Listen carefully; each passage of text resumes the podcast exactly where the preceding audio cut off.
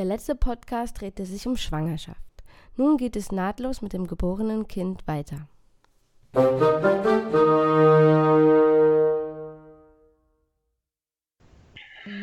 wir nochmal einen Schritt zurücktreten, Ja, nochmal zu, wir zu einem alle. Kind ähm, und uns nochmal angucken, ja, okay, Baby ist jetzt da. Ähm, die ersten Wochen, wie, wie sieht es denn so aus? Was braucht das Baby und wie kann man damit umgehen?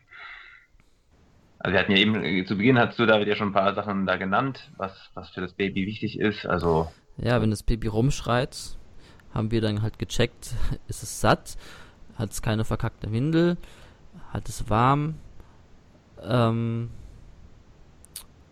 und was war's noch? äh, Nähe, also Geborgenheit, Körperkontakt. Körperkontakt. Ja, ja, ja, die vier Sachen. Das ist, glaube ich, ein Punkt, also Körperkontakt und Nähe, da geht, glaube ich, kriegt man so oft mit, dass da einiges nicht so ganz gut läuft. Mhm. Also da haben wir in der Facebook-Gruppe viele Frauen, wo die Kinder dann plötzlich irgendeinen Ausschlag haben und die sagen dann, ja, ich bin ja immer für das Kind da und sowas, aber in Wahrheit verlassen die dann einfach oft mal den Raum und für das Kind ist dann schon die Hölle los. Das Kind Ja. denkt dann, die Mama ist für immer weg. Ja, oder teilweise ja im Dunkeln, also dass dann nachts Kinder schon mit drei Monaten ausquartiert werden ins eigene Schlafzimmer. Äh, Mhm. Das Kind soll dann wissen, ja gut, wenn es nachts aufwacht, die Eltern schlafen ja nebenan. Aber das ist natürlich Mhm. nicht so. Wenn das Kind irgendwie in freier Natur alleine liegt, dann, dann wird es gefressen, sehr wahrscheinlich. Das ist für das Ja. ein Todesurteil. Und wenn dann, wenn dann so Ratgeber wie jedes Kind kann schlafen lernen, äh, Bestseller sind, wo genau Mhm. das gemacht wird, nämlich das Kind immer länger, längere Intervalle schreien lassen, bis es von selber einschläft, Oh je. barbarische Rituale. Ja, wir hatten auch, also, weil das dann nachts immer so kompliziert war mit der, dass, dass er dann immer irgendwas will und rumschreit, da hatten wir auch schon die, so diese Gedanken, so soll man ihn einfach mal schreien lassen oder so, aber man, man kriegt es nicht hin, das zerbricht einem das Herz. Ja, Und das zeigt ja auch, dass es nicht gut ist. Ne? Also das ist das, was äh, viele haben, dass sie dann dieses Gefühl haben, äh, es ist nicht gut, ich, mir bricht das Herz, es dem Kind anzutun und sie macht es halt trotzdem. Ne? Und Ja, das ist halt halt das, was finde ich durch die 5, 5BN auch anders ist, dass man viel mehr halt auch so solche ähm, Signale bei sich selbst auch wahrnimmt, oder? Also und ernst Mhm. nimmt. ja, und über die, über die allgemeinen Sichtweisen stellt. Weil ich weiß nicht, Ja. wie oft wir dieses Buch empfohlen gekriegt haben. Also jeder, dem wir erzählt haben, okay, Nacht, die Nächte sind noch schwierig, weil da haben wir auch lange rumgemacht und sind auch das eine oder mal, andere Mal verzweifelt. Und dann sagt jeder, ja, ich kenne da dieses Buch oder hast du von diesem Buch gehört? Und äh, das scheint wirklich sehr, sehr weit angewendet zu werden. Aber mir ging es genauso auch. Selbst, selbst wenn es schreit und es einem selber schlimm geht, äh, dieses, das Weglegen und alleine im Zimmer schlafen lassen, das hätten wir niemals irgendwie Ja. über uns gebracht. Und wisst ihr, warum eure Kinder geschrien haben in der Nacht? Ähm, ja, eins von den vier Sachen halt, ne? Okay. Ja, bei uns war es, Ja, er hat so eine, so eine Grundverhungerungspanik äh, gehabt. Ähm, da Ah. bei uns nach der Geburt hatten wir ein großes Problem im Prinzip, und zwar, dass es mit dem Stillen nicht geklappt hat erst. Und äh, er dann, und die Hebamme nicht kam am ersten Tag, weil die auf Fortbildung war und er dann im Prinzip zwei Tage gehungert hat. Und da ist, glaube ich, so eine Grundpanik oder Grundangst entstanden, dass er nicht genug zu essen kriegt. Und dadurch ist es dann halt ständig passiert, dass er dann mitten in der Nacht plötzlich aufgewacht ist und Panik hatte und man ihn dann wieder kaum beruhigt gekriegt hat. Und das war bei uns ein Thema, das hat sich wirklich dann über ein, zwei Jahre hingezogen, bis diese, diese Angst dann wieder rausgegangen ist, die von den ersten zwei Hm. kam. Ja, das ist ja halt auch das Problem, dass es immer in diesen Wachstumsschüben ähm, ja nicht genug, ähm, also da, die, die Milchmenge sich ja auch an den Wachstum, an die veränderten Bedingungen halt anpassen muss. Ne?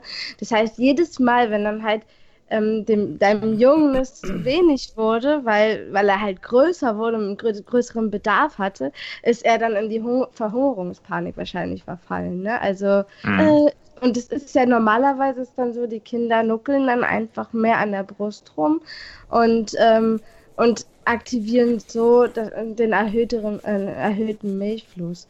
Mhm. Und das ist ja auch das, warum Kinder ähm, in der Nacht äh, ähm, so oft wach werden. Also das ist ja auch normal. Also es gibt ja, es ist ja auch nicht durchgängig so. Ne? Also ich hatte als äh, Stillmama teilweise, ähm, dass mein Baby jede Stunde wach geworden ist. Mhm. Ähm, und das ist es halt, das, äh, das Baby muss halt die Brust irgendwie ähm, aktivieren, wenn es dann. Ja, unter normalen Umständen ähm, nuckelt äh, das Baby halt ständig einfach an der Brust und ja, das und das, ist nicht war so ja, das Thema. Bei uns ist das irgendwie komplizierter. Ja. Hm. Also, ähm, also was ich halt gemerkt habe, ist, dass ich, ich habe jetzt ein Baby, also das erste Baby habe ich ja voll gestillt und die wurde halt oft wach und ich habe jetzt ähm, ein Baby, was ich nicht stille und ähm, ja, die wird halt jetzt nicht so oft wach, also die wird irgendwie zwei, dreimal in, in der Nacht wach, höchstens.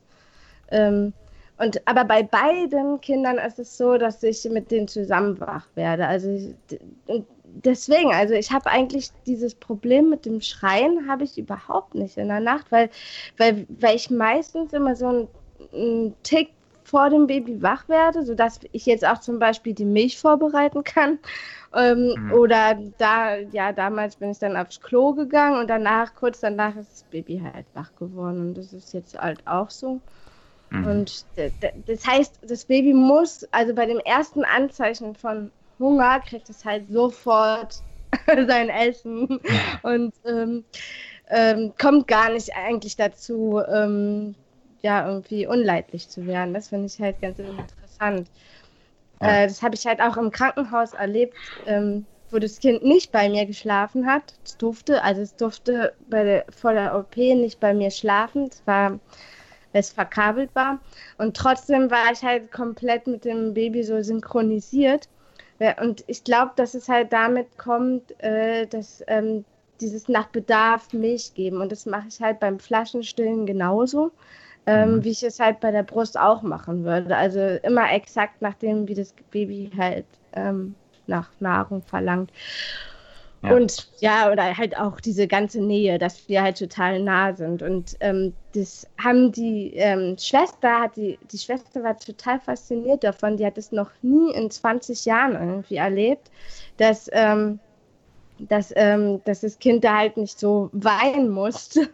Mhm. Und dass ich halt wirklich, also da hatte ich immer noch mehr Vorbereitungszeiten ähm, äh, weil ich dann irgendwie die Schwestern nach der Milch fragen muss. Das war alles ein bisschen komplizierter. Und da bin ich auch deutlich früher wach geworden. Also da bin ich immer so eine halbe Stunde vor dem Baby wach geworden oder 20 Minuten, damit ich das noch alles machen konnte. So. Und äh, die meinte, die meinte, die hat es immer nicht verstanden, warum ich das Kind nach Bedarf füttere, weil sie meinte, es wäre ja komplizierter für mich. Und das finde ich halt einen wichtigen Punkt. Ähm, man denkt halt immer mit diesen geregelten ähm, Strukturen, die halt auch die Schulmedizin vorgibt, hätte man es einfacher. Man hätte es, hat es einfacher, wenn das Baby irgendwie woanders schläft oder wenn es im Kinderwagen ist oder so. Ne? Mhm. Ne? Also, aber letztlich, ähm, man hat, oder auch mit den Windeln, ne? Also mhm. denkt man auch, man hat es damit einfacher, aber man hat es nicht nur einfacher. Also wenn man es ja. anders macht, hat man dafür andere ähm, Erleichterungen. Und das ist jetzt zum Beispiel bei mir immer so der Fall. Also das, das ähm, ist da ja, das klingt, das klingt ja so, wie es wirklich sein sollte. Also ich glaube auch, dass diese ständige Schreien, was man halt so häufig kennt und hört, das nicht, nicht der Normalzustand ist. Ja. Also jetzt nachts hatten wir es, wie gesagt, auch durch diese Problematik äh, häufiger. Aber zum Beispiel nach der Geburt, äh, das ist ja auch so, dass man es immer kennt, dass dann die Kinder da erstmal schreien und der erste schreien so. Das hatten wir zum Beispiel auch gar nicht, weil die Geburt war entspannt, das Baby war entspannt, nichts mit Schreien. Ja. Und ich glaube, dass, dass diese, diese Alarmstufe des Schreins, die heute als Normalität wahrgenommen wird, eigentlich schon ja, ein weit fortgeschrittener Stadium der Unzufriedenheit ja. ist. Das, da muss ich wieder an so schlechte Filme denken. Wenn ein Fahrrad durchs Bild fährt, dann klingelt das immer und wenn ein Baby irgendwie da ist, dann schreit das immer. Ja, und hat einen Nuckel. genau. Ja. Ja. Äh, ja, wollte ich auch gerade sagen. Ähm, ähm, ja, also genau. Was, also, wenn du nichts hast. Ja, bei dem, bei meinem ähm, äh, im Krankenhaus war das auch so, dass der am Anfang ähm, bei dem jetzigen Baby dann halt so das so ein bisschen pathologisch sehen wollten, dass der nicht schreit, ne? Also, mhm. weil ich hatte denen gesagt, dass ich das alles mache, weil ich, weil ich ähm, die größtmögliche Bindung irgendwie zu dem Kind haben will, dass es, dass es dem halt gut geht. Und die haben das gesagt, ja, ja, ja, sie ähm, sehen das dann halt so, dass es, dass sie denken, dass es dem Kind dann besser geht, aber wir könnten halt auch so das so ähm, interpretieren, dass das Baby nicht weint, weil es ähm, zu schwach oder zu krank ist. Aber es war ja nicht krank. Also alle Tests, also die haben ja dann die U2 gemacht und da war alles perfekt, ja. Also trotz ja. dieser Zyste war die Entwicklung und der, ähm, die Vitalfunktion alle perfekt. Und, ja, das, ähm, kind, das Kind schreit nicht, es weicht hochgradig von der Norm ab, von daher muss ja. man raus sein. Ja, und das Krasse ist, dass wir sogar, also das, ähm, das finde ich halt auch einen wichtigen Punkt, dass man viele Sachen, die halt so gemacht werden, ähm, ein bisschen anders machen kann, sodass es für das Kind okay ist. Also auch zum Beispiel, ähm, als sie dann älter war und gut gebondet, nach ein paar Tagen, ähm, konnte ich mit der Ärztin zusammen sie untersuchen lassen. Und ich habe halt auch gesagt, ich lasse ihn nicht weinen und ähm, ich möchte ähm, das meiste halt machen, was, was ich halt machen kann, mache ich. Und ich möchte, dass alles, was gemacht wird, angesagt wird. Mhm. Und, ähm, und das war, ist halt auch sowas, ähm, dadurch war sie das einzige Kind, was auf eine Waage gelegt werden konnte, das abgehört wurde, ohne zu weinen. Ich habe öfters habe ich das mitgekriegt, wie die Kinder geschrien haben wie am Spieß, wenn sie von einem Arzt untersucht worden sind. Wenn sie nur auf die Waage gelegt haben, haben sie geschrien. also, und ähm, ich selbst habe das dann halt auch gemerkt, wenn ich diese Sachen halt so ein bisschen mit weniger Aufmerksamkeit und Achtsamkeit und Ansagen gemacht habe, dass sie dann halt auch ähm, viel ungemütlicher wurde. Also auch ich, also ich konnte es bei mir selbst auch ähm, so nach, also nachprüfen, auch zu Hause, wenn ich dann die Sachen nicht mehr so ganz so mit so viel Achtsamkeit gemacht habe, war sie gleich genervt. Also mhm.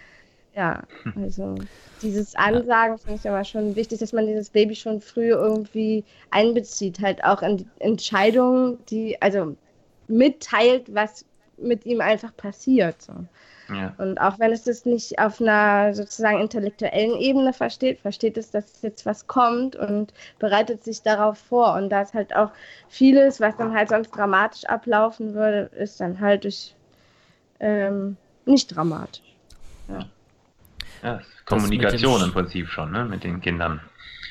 Mit dem Schreien das rechtfertigen sich viele ja, also dass sie das Kind dann liegen lassen können, weil sie sagen, das Kind trainiert nur seine Lungen das sind aber auch die, wo das Kind dann permanent immer krank ist. Hat ständig Fieber und Ausschläge und sonst was. Ja, mhm. ja. Hm, zu Körperkontakt wollte ich noch zwei Dinge sagen. Also eine hatten wir ja im Prinzip schon, das mit dem, also wir haben es auch mit Familienbett gemacht, dass er halt bei uns geschlafen hat. Da haben wir dann auch halt immer gehört, ja, dann kriegst du ja nie mehr raus, wenn sich einmal dran gewöhnt, auch im Bett zu schlafen das war gar nicht so. Irgendwann hat er dann von sich aus gesagt, er will jetzt äh, quasi, also erst hat er dann nicht mehr in unserem Bett, sondern im Bett neben uns, wollte er dann schlafen. Irgendwann ist er dann, wenn er sich abends mal bei uns geärgert hat, ist er halt in seinem Zimmer geblieben und ist dann da eingeschlafen und so hat es Schritt für Schritt hat sich das einfach äh, ohne Probleme entfernt, dass er einfach irgendwann auch ja. die, die Zeit selber hatte, dass er gesagt hat, jetzt kann ich alleine schlafen. Deswegen, das war ein Punkt. Und das andere, ähm, was ich noch ganz spannend finde, ist äh, das Thema Tragen ähm, weil das erste, was heute ja angeschafft wird in der Schwangerschaft, ist meistens ein Kinderwagen, wo die Kinder dann immer reingelegt werden.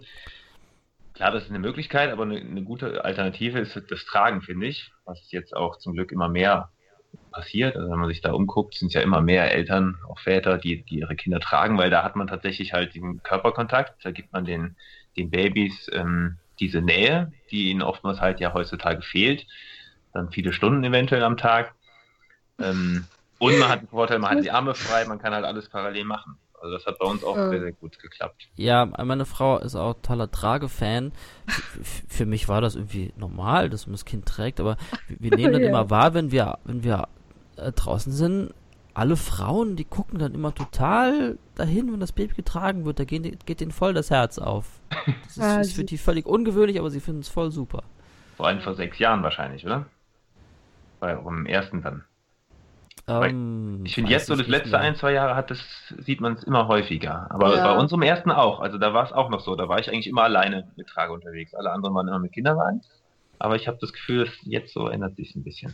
Also bei mir war es auch vor sechs Jahren so, dass es äh, beides gab, weil ich halt in Berlin-Kreuzberg ähm, ist das Tragen halt total normal. Aber zum Beispiel in Berlin-Rudow oder Britz oder so Außenbezirke, ähm, äh, da ist es dann, da wird man dann halt auch schon eher angeguckt. Also mhm. ist schon, ja, und jetzt sind wir auf dem Land, da wird man auch angeguckt.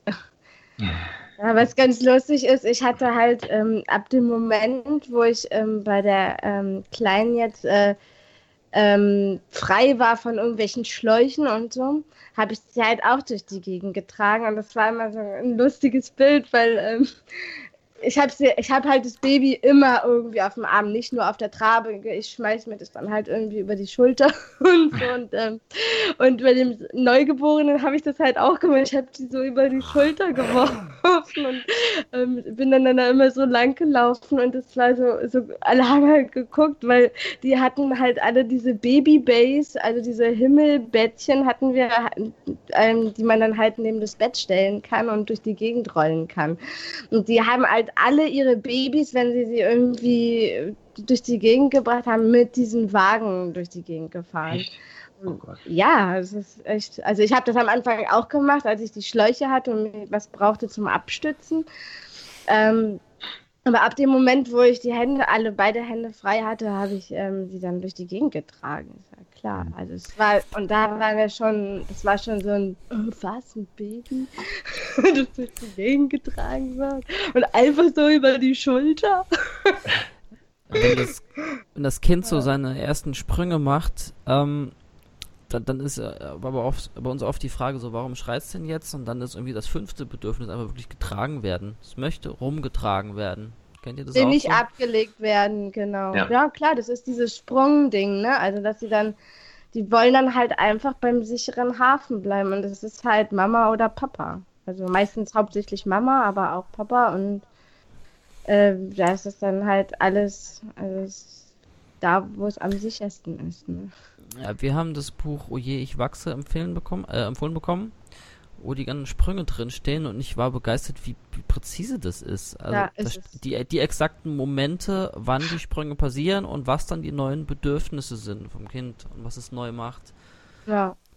Ich hab das auch. Und es ist jetzt beim zweiten Kind auch wieder genauso. Also, obwohl den letzten Sprung, da, den hat sie so ein bisschen, also da hat man den jetzt, da wo eigentlich die gute Phase angefangen hat, oder fast anfangen sollte, hat sie irgendwie angefangen, ein bisschen unruhiger zu werden. Es war ein bisschen seltsam, aber ich glaube, ich habe es halt auch nicht so gemerkt, weil ich bei diesem Baby wirklich auch noch viel mehr, also ich habe sie halt immer auf dem Arm. Also sie ist fast, also nur wenn ich halt merke, dass sie jetzt irgendwie mal so, also so ähm, Bewegung braucht und rumzappeln will und so und spielen will, dann lege ich sie halt bewusst ab. Mhm. Ja. Dadurch, weiß ich nicht. War vielleicht irgendwie diesmal der Sprung dann nicht so arg. Ja, bei uns ähm. läuft es immer so ab. Es gibt eine so ganz komplizierte Nacht, wo er ganz quengelig ist und schläft wenig und meckert die ganze Zeit. Und am nächsten Morgen ist er dann wie ausgetauscht. Da, da mm. kann er dann kann er dann neue Sachen oder ist plötzlich ein Zentimeter größer oder so. Das heißt, es läuft echt immer in, in, in diesen Sprüngen ab, die so ganz plötzlich passieren. Es gibt keine so richtige Entwicklung dazwischen. Und zwischen ja. den Sprüngen können auch so zwei Monate liegen oder so. Ja. Ja, diese Sprünge, die, die, haben, die können einem wirklich das Leben erleichtern, weil es ist ja wirklich, man, wenn das Kind so von, von der Grundstimmung her schon quengeliger ist und, und man halt nicht weiß, was los ist, dann, dann versucht man irgendwie also ich kenne es halt von mir, so mehr dagegen anzukämpfen, dass jetzt hier irgendwie was falsch ist und es muss jetzt irgendwie hier gefälligst richtig sein. Aber man weiß, okay, ähm, jetzt macht das Kind gerade eine Entwicklungsphase äh, wieder durch, alles ist für das komisch, das muss jetzt irgendwie, ja, wieder, braucht ganz viel Nähe und, und Aufmerksamkeit, dann macht man das viel lieber irgendwie. wenn man halt auch weiß, okay, äh, das ist aber auch bald wieder vorbei. Ja, sonst ist man so, so aggressiv, weil, weil das Kind einfach nicht zur Ruhe kommt und man versteht nicht warum. So von wegen, du hast ja. doch alles, du hast doch gerade getrunken und so. Du hast doch alles, was du brauchst. Nein, nein, nein. Ja. ja. ja.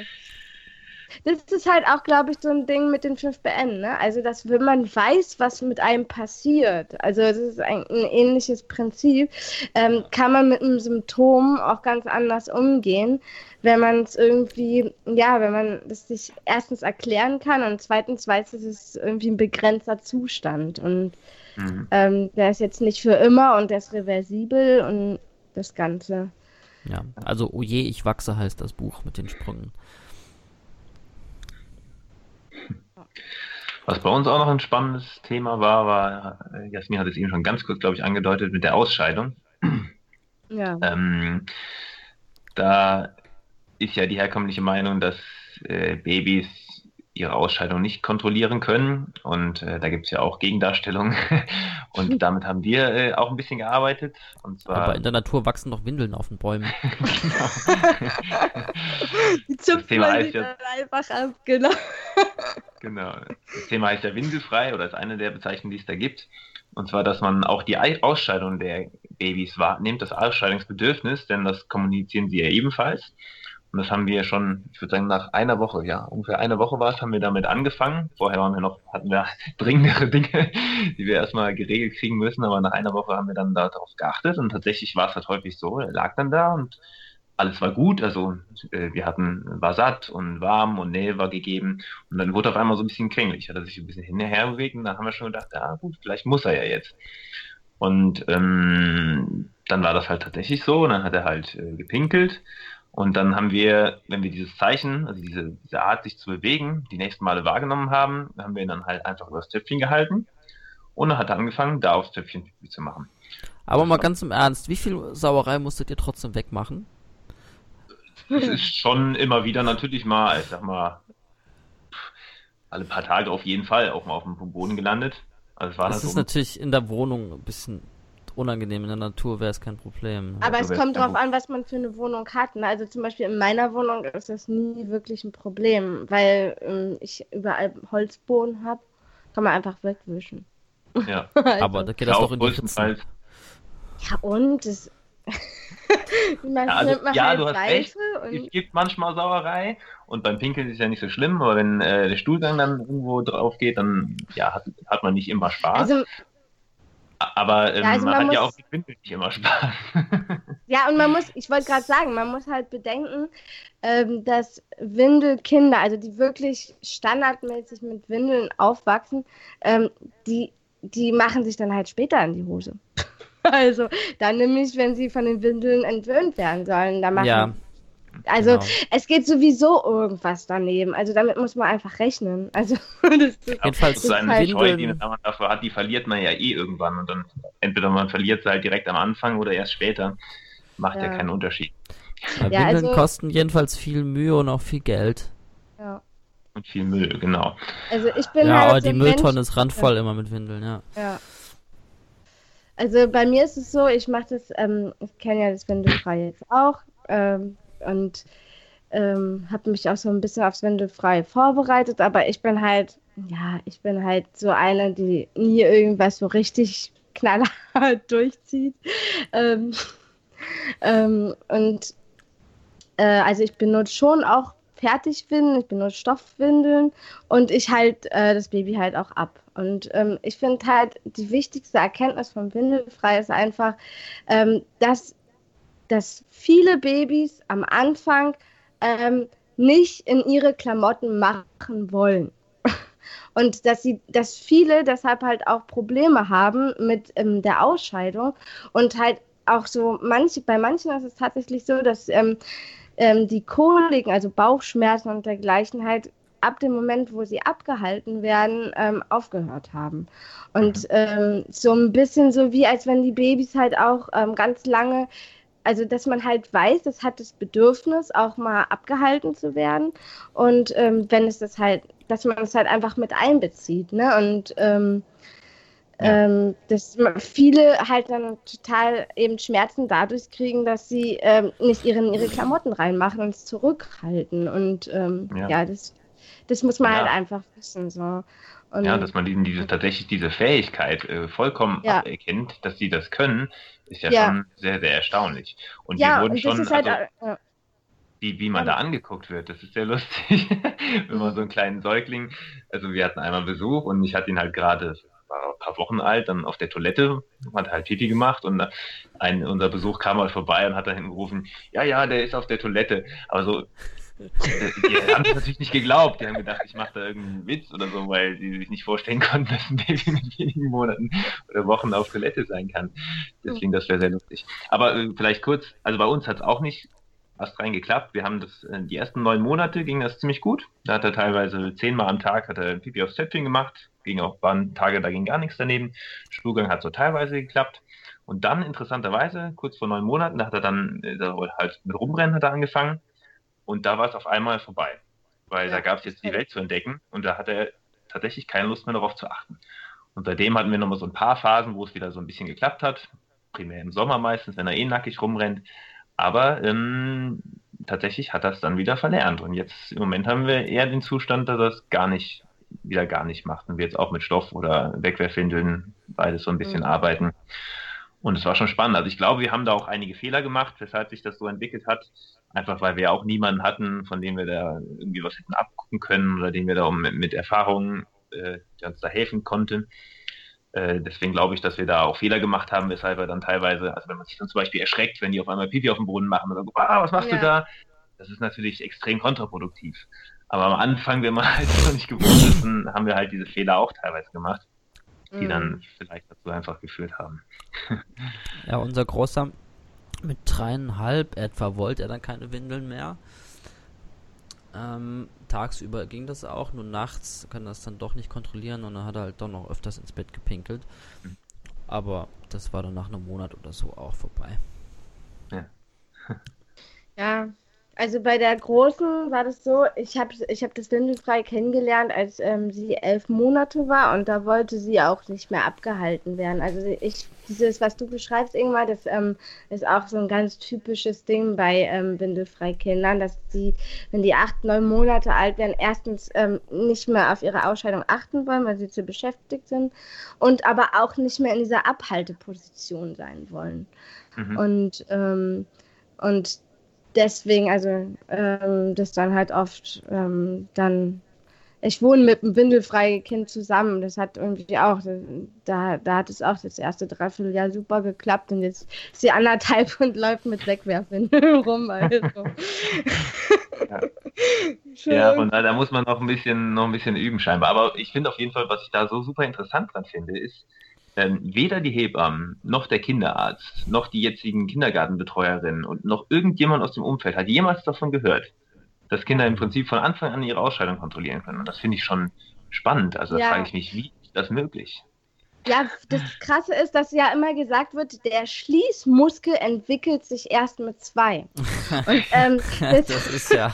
Das sagt Ach, jeder Kinderarzt und das ist halt einfach falsch. Es stimmt nicht. Also, ja, ich meine, ähm, er klappt ja offensichtlich von vornherein. Also. ja, und ähm, das Interessante beim Windelfrei finde ich auch noch, ähm, rein physiologisch, ähm, ist, dass dass, ähm, wo es dann halt auch im Kopf ähm, eine Veränderung passieren muss. Und ähm, ist nämlich, ähm, bei, man denkt immer, die Kinder müssen lernen, ähm, den Urin und den Stuhl zurückzuhalten, also anzuziehen.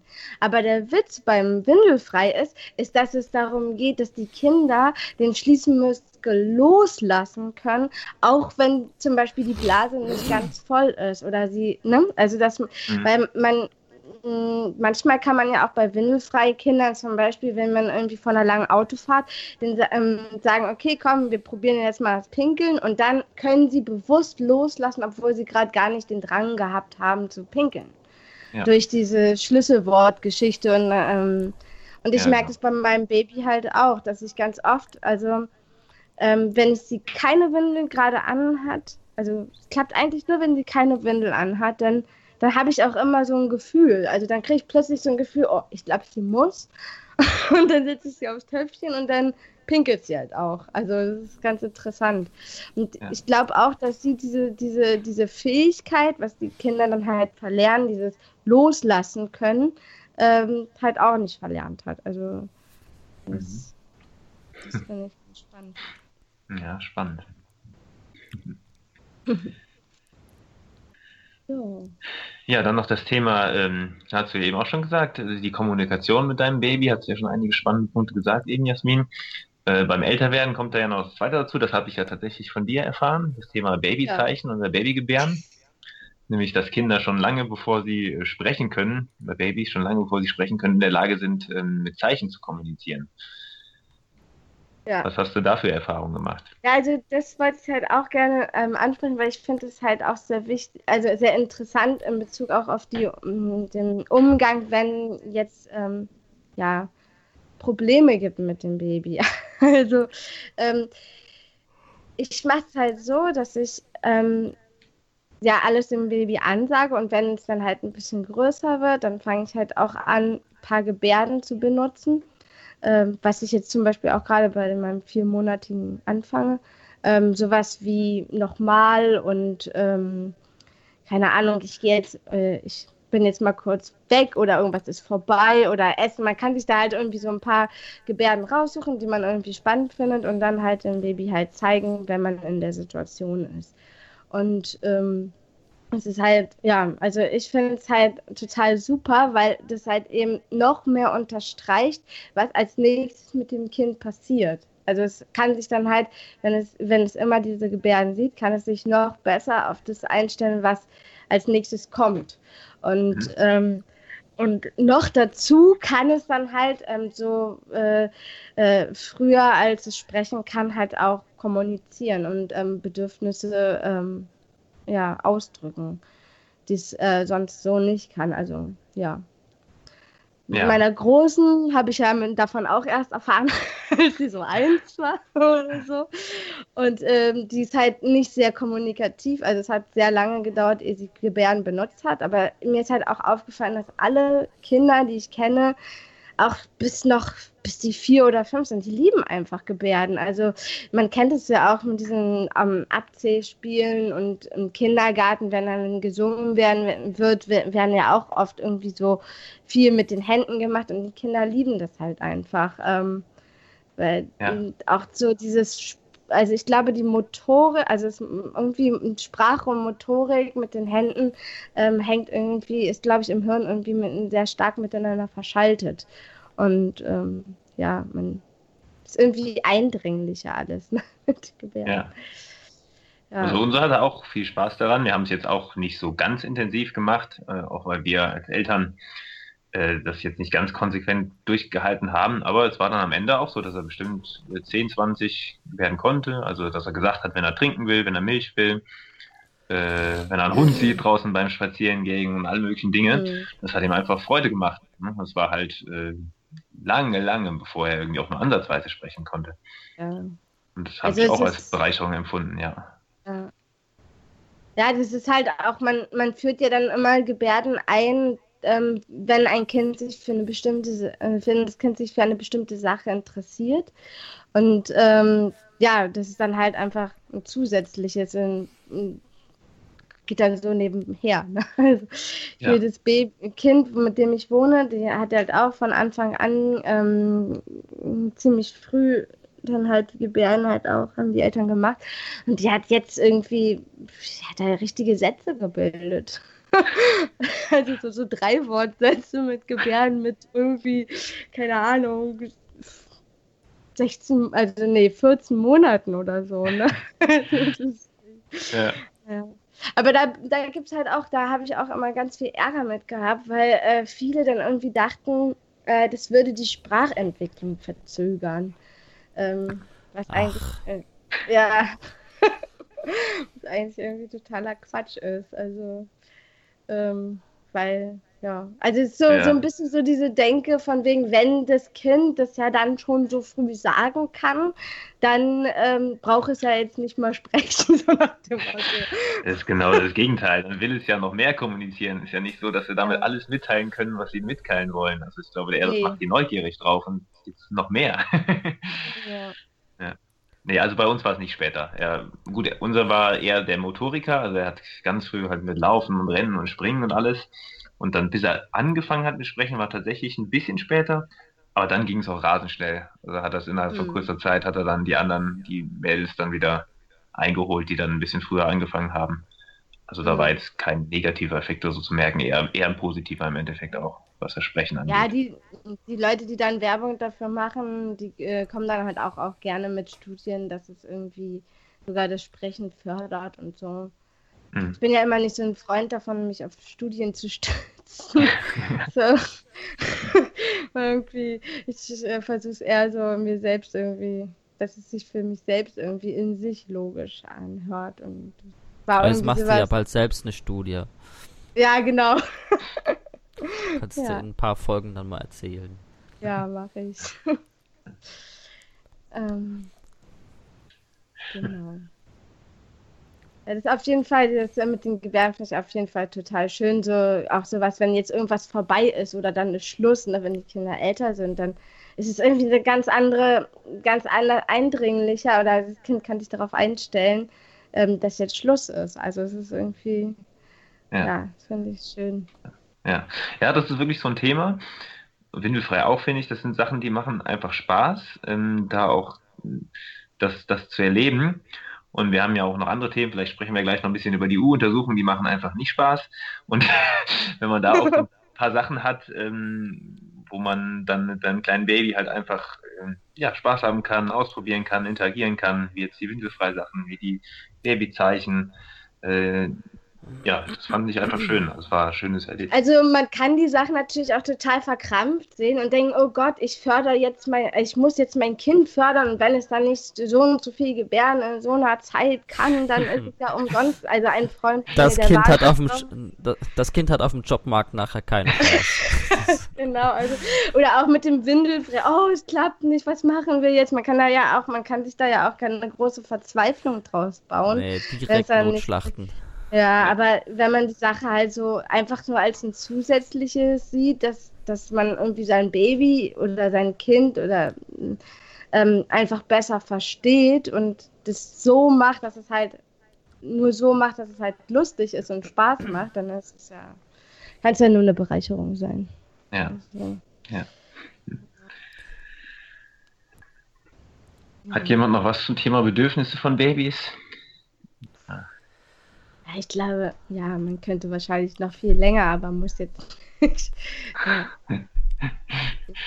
ja, vielleicht noch, vielleicht dann noch zum Thema U-Untersuchung ein bisschen. Ähm, das sind ja die, wo ich zumindest dachte, letztes Mal hattest du ja schon ein bisschen oder ihr was anderes angedeutet, dass die in einigen Bundesländern in Deutschland Pflicht sind, also die Untersuchung, wo man regelmäßig hin muss oder sollte mit den Kindern. Und da kriegt man ja immer viele Dinge vorgeschlagen, was äh, die Kinder zu einem bestimmten Zeitpunkt nehmen sollen. Vitamin K direkt am Anfang oder Vitamin D, äh, wo man Darf viel diskutieren kurz was sagen? Ja. Äh, also man kriegt da immer so, so einen Einladungsbrief und dann steht dann drin, dass die verpflichtet sind, uns dazu informieren. Mit, ja, ja ich, also da steht nicht drin, dass die Untersuchung Pflicht ist. Das Wort Pflicht ist da drin, aber die haben die Pflicht. So einem, ja, irgendwie sowas. Die haben Aber, die Pflicht, uns äh, darauf hinzuwirken, dass die Beteiligung größer wird. Ähm, also, irgendwie so. Die, die ja. schummeln sich so drumrum mit dieser Formulierung, dass es gar keine Pflicht ist. Aber die ganzen Mitarbeiter, die glauben alle, das wäre Pflicht. Wenn du mit denen redest, äh, da, da bringt halt nichts. Die schicken dir dann halt das Jugendamt, um zu gucken, ob es deinem Kind gut ist. Äh, gut geht. Ja. Ja. Jein, Aber also, im Endeffekt, ja. wir machen diese Untersuchung, wir gehen da hin, dann, dann guckt er in den Mund und wiegt das Kind und misst was und dann fragt er, und macht es schon dies und das? Wir sagen ja, ja. Und er sagt, impfen wollt er weiterhin nicht. Wir sagen, nö, wollen wir nicht. Okay, dann tschüss. das machen wir halt immer und ist auch gar kein Stress. Ja. Ja, bei uns ja, ist es eigentlich auch recht entspannt. Ja.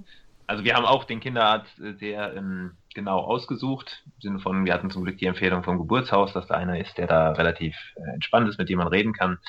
Und wir haben eigentlich auch durchweg positive Erfahrungen. Ähm, was man natürlich, was wir machen mussten, ist, dass wir einige Dinge diskutieren mussten, was aber jetzt nicht unbedingt verkehrt ist, auch für mich als Übung. Also wann habe ich sonst mal die Gelegenheit, mit einem Arzt zu diskutieren? äh, äh ja. Sonst eigentlich nicht. Und da ging das ganz gut. Und ähm, ja, da gibt es ja, das war eigentlich sehr spannend und bisher auch kein Problem.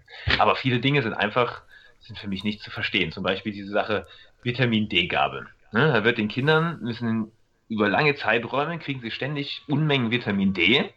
Und gleichzeitig sagt man, ja, Babys am Anfang wegen ihrer empfindlichen Haut dürfen ja nicht in die Sonne. und ja. wir haben das jetzt genau umgekehrt gemacht. Wir haben kein Vitamin D gegeben. Wir haben ihn, seit er auf der Welt ist, quasi ab dem ersten Tag, ähm, haben wir ihn an die Sonne gewöhnt. Natürlich jetzt nicht direkt richtig viel, sondern einfach Schritt für Schritt gesteigert. Und das war so lustig zu sehen. Wir waren beim PKIP mit ihm, also diesen Babytouren, wo die Kinder nackig sind. Und alle Kinder käseweiß cremig eingeschmiert mit irgendwas und unserer dazwischen irgendwie schön braune Farbe. also, so oh, absurd, ne? also da hält man ihnen quasi, enthält man ihnen die natürliche Vitamin D-Produktion und äh, dass sie irgendwie sich an die äh, klimatischen Bedingungen hier gewöhnen und macht damit dann mit lauter künstlichen Produkten rum.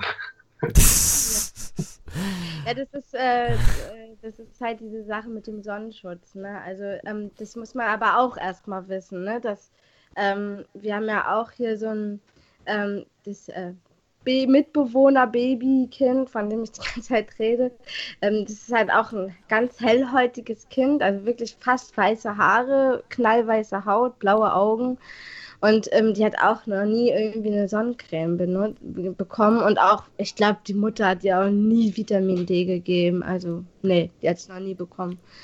Und ähm, ja, die wird dann halt, also das ist halt dieses, dass man sich langsam, sich nicht voll plötzlich der Sonne aussetzt, sondern dass man sich langsam an die Sonne gewöhnt, ne? aber trotzdem was abbekommt. Und so kann dann die Haut langsam nachdunkeln und ja, und bildet dann halt den Schutz selber. Braucht man. Also ja, so und das ging bei uns ging das echt schnell. Also ja, wenige also Monate, da war es schon, ja. würde ich sagen, richtig braun. Also, also ich habe meine große auch erst so konventionell immer eingecremt und so und irgendwann wurde es mir halt zu blöd. Anderthalb. Weil ich halt von mir selbst weiß, also ich habe sowieso dunkle Haut, also ich habe eh einen besonderen Sonnenschutz. Und, und dann habe ich halt gesehen, bei ihr ist es halt auch so, unsere ha also die Bräune geht halt im Winter nicht weg, die wir im, also nur ganz wenig, was wir im Sommer hatten. Und deswegen hat sich das schon erübrigt. Nach dem zwei, also nach dem ersten Sommer hatte sie dann schon ihre Bräune und dann war gut. Also ja. Nee, und so durch das Sonnenbrillen bei uns, der hat, also ich habe ihn nie eingecremt. Die Oma teilweise schon, weil sie kann jetzt, glaube ich, nicht glauben, dass man ein Kind eventuell nicht eincremen muss, wenn das mittags in der Sonne ist, aber äh, ich hm. habe es nie gemacht und er hat auch jetzt nie Sonnenbrand gekriegt. Und das Schöne ist ja jetzt mit der Kenntnis der 5BN und wenn schon, würde mich jetzt auch nicht stören, weil äh, ich habe ja nicht die Verbindung, dass Sonnenbrand irgendwie später zu Hautkrebs führt oder irgendwelche. Ja, also ich meine, wenn du jetzt merken würdest, dass dein Kind wirklich rote Haut kriegt, also ich würde es so machen, wenn, wenn ich merken würde, es kriegt rote Haut, dann würde ich halt schon darauf irgendwie, ja, man also ich reagiere dann halt darauf. Also, ja, natürlich, das äh, sind ja dann Schmerzen. Fühle ich das oder, oder würde dann halt beim nächsten Mal, wenn ich merke, okay, weiß jetzt, ähm, wir sind jetzt die paar Stunden ganz lange am Strand und es ist eine ungewöhnlich hohe Belastung auf einen Schlag, dann würde ich auch Sonnencreme. Ja, also natürlich. Also, wenn, wenn man nach Mallorca fliegt oder so, dann ist das ja, ja was, also, was, einfach, äh, da kann man sich ja nicht dran gewöhnen vorweg. Ja, Aber, und vor allem, wenn du nicht in Schatten fliehen kannst oder so, ne? Also, ähm, ja. mein Mann ja. kriegt zum Beispiel, er hat immer Sonnenbrand bekommen und seitdem er das halt weiß, ähm, also er geht halt einfach nicht über sein Gefühl rüber. Wenn er merkt, so, oh, die Sonne wird so ein bisschen unangenehm jetzt, dann geht er halt aus der Sonne raus und mehr in Schatten zum Beispiel. Ja. Ja, und dadurch genau. hat er halt schon keinen Sonnenbrand mehr. Und das ist halt, glaube ich, das Wichtige, dass das Kind auch die Möglichkeit hat, es zu regulieren. Also wenn es dann zum Beispiel nicht in der Sonne bleiben will, ähm, dass es dann da halt auch irgendwie weg kann. Ja, ja die, genau, die handeln also ja genauso. Sind, also so habe ich das bei ihm auch beobachtet, dass er irgendwann äh, dann nicht mehr in die Sonne wollte und das habe ich dann auch gedeutet als, okay, jetzt ist scheinbar genug, jetzt hat er das Feedback von der Haut eventuell auch, ähm, jetzt lieber aus der Sonne raus. Aber das ist halt auch dann so ein Rattenschwanz, ne? Man muss ja halt auch wirklich dann darauf, also das ist halt, das geht halt wirklich nur, wenn man dann auf die Bedürfnisse reagieren kann. Wenn man jetzt zum Beispiel weiß, man ist in einer Situation, wo man nicht auf das Bedürfnis reagieren kann, aus irgendeinem Grund, also sei es schon alleine, wenn die Kinder in die Kita gehen oder so und die Erzieher da irgendwie 20 Kinder haben und man nicht sofort auf die Bedürfnisse reagieren kann, dann ist Sonnencreme vielleicht schon ganz sinnvoll. Also, also es irgendwie hängt halt davon von den Umständen einfach ab. Ne? Ja, klar. Ja. Ja. ja. Ja. Ähm, was hatten wir noch? Ja, dann ähm, wird man natürlich immer gerne auf das Thema Impfung angesprochen. Ach so, die EUs, genau. Genau, bei den EU-Untersuchungen, Impfung ist natürlich die ersten Male jedes Mal ein Thema gewesen. Das war bei uns ganz witzig. Also wir haben eine halbe Stunde beim ersten Mal mit ihm darüber relativ gepflegt diskutiert. Also es war, ich würde sagen, eine gute Diskussion. Der hat uns seine Argumente genannt. Ich habe ihm unsere genannt. Also dass für mich irgendwie der Vorteil ersichtlich sein muss durch Placebo-Studien zwischen Geimpften und Ungeimpften und dass es solche Studien nicht gibt, dass auf der anderen Seite das Risiko kalkulierbar sein muss, ähm, dass das nicht möglich ist, weil die Studienhersteller finanziert sind, minimale Testgruppen, kein aussagekräftiges Spontanmeldesystem und so weiter und so weiter. Und ja, gibt doch noch ein paar Argumente, das sind bestimmt viele. Ach so. Meinst du, sollen wir noch ein bisschen ausführen, das Thema Impfen? äh, nee, ich, weil ich, ich glaube, viele werden das brauchen können, solche Argumente. Okay, mhm. ja. Ja, also für mich, und das habe ich, da kann ich das Buch vom Hans Tolzin äh, sehr empfehlen. Ähm, wie heißt denn das nochmal? äh, ja, ich habe keine Ahnung. Ich überlege, naja, Hans Tolzin ist so einer der bekanntesten deutschen Impfkritiker eigentlich mittlerweile. Der Impfkritik.de. Ja, genau. Der hat da eine schöne Argumentation, nämlich, dass sich die Entscheidung für Impfen eigentlich auf drei Säulen gründen sollte. Nämlich einmal muss äh, der Vorteil klar belegt sein, damit man sich für eine Impfung entscheiden kann. Auf der anderen Seite das Risiko kalkulierbar sein, damit man den Vorteil gegenüber dem Risiko abwägen können kann. Und als drittes muss die Notwendigkeit überhaupt gegeben sein. Also selbst wenn es irgendwie Vorteile bringt und Risiko, wenn man auch anderweitig zum Beispiel alternativmedizinisch oder oder oder ähm, auf Symptome reagieren kann oder die gar nicht gefährlich sind, dann stellt sich ja auch die Frage nach der Impfung eigentlich gar nicht. Und diese drei Bereiche muss man sich im Prinzip einzeln angucken. Und wenn schon eine davon nicht gegeben ist, dann fällt im Prinzip die Entscheidung für das Impfen. Und ja. äh, tatsächlich sind alle drei ähm, Säulen dieser Impfentscheidung sind nicht gegeben. Also das ist einmal bei dem Vorteil, jetzt ganz kurz, da gibt es natürlich viele, viele Gründe, aber ganz kurz äh, zusammenzufassen.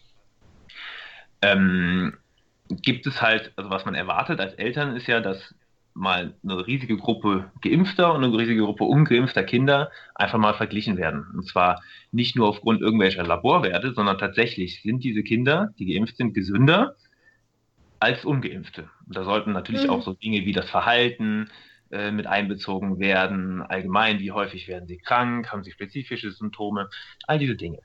Und diese Studien, die gibt es einfach nicht und da sagt das Paul-Ehrlich-Institut oder das Robert-Koch-Institut, also die zwei Institute sind da maßgeblich für äh, verantwortlich, dass diese Studien unethisch sind, weil wir können ja den Ungeimpften nicht den Impfschutz enthalten.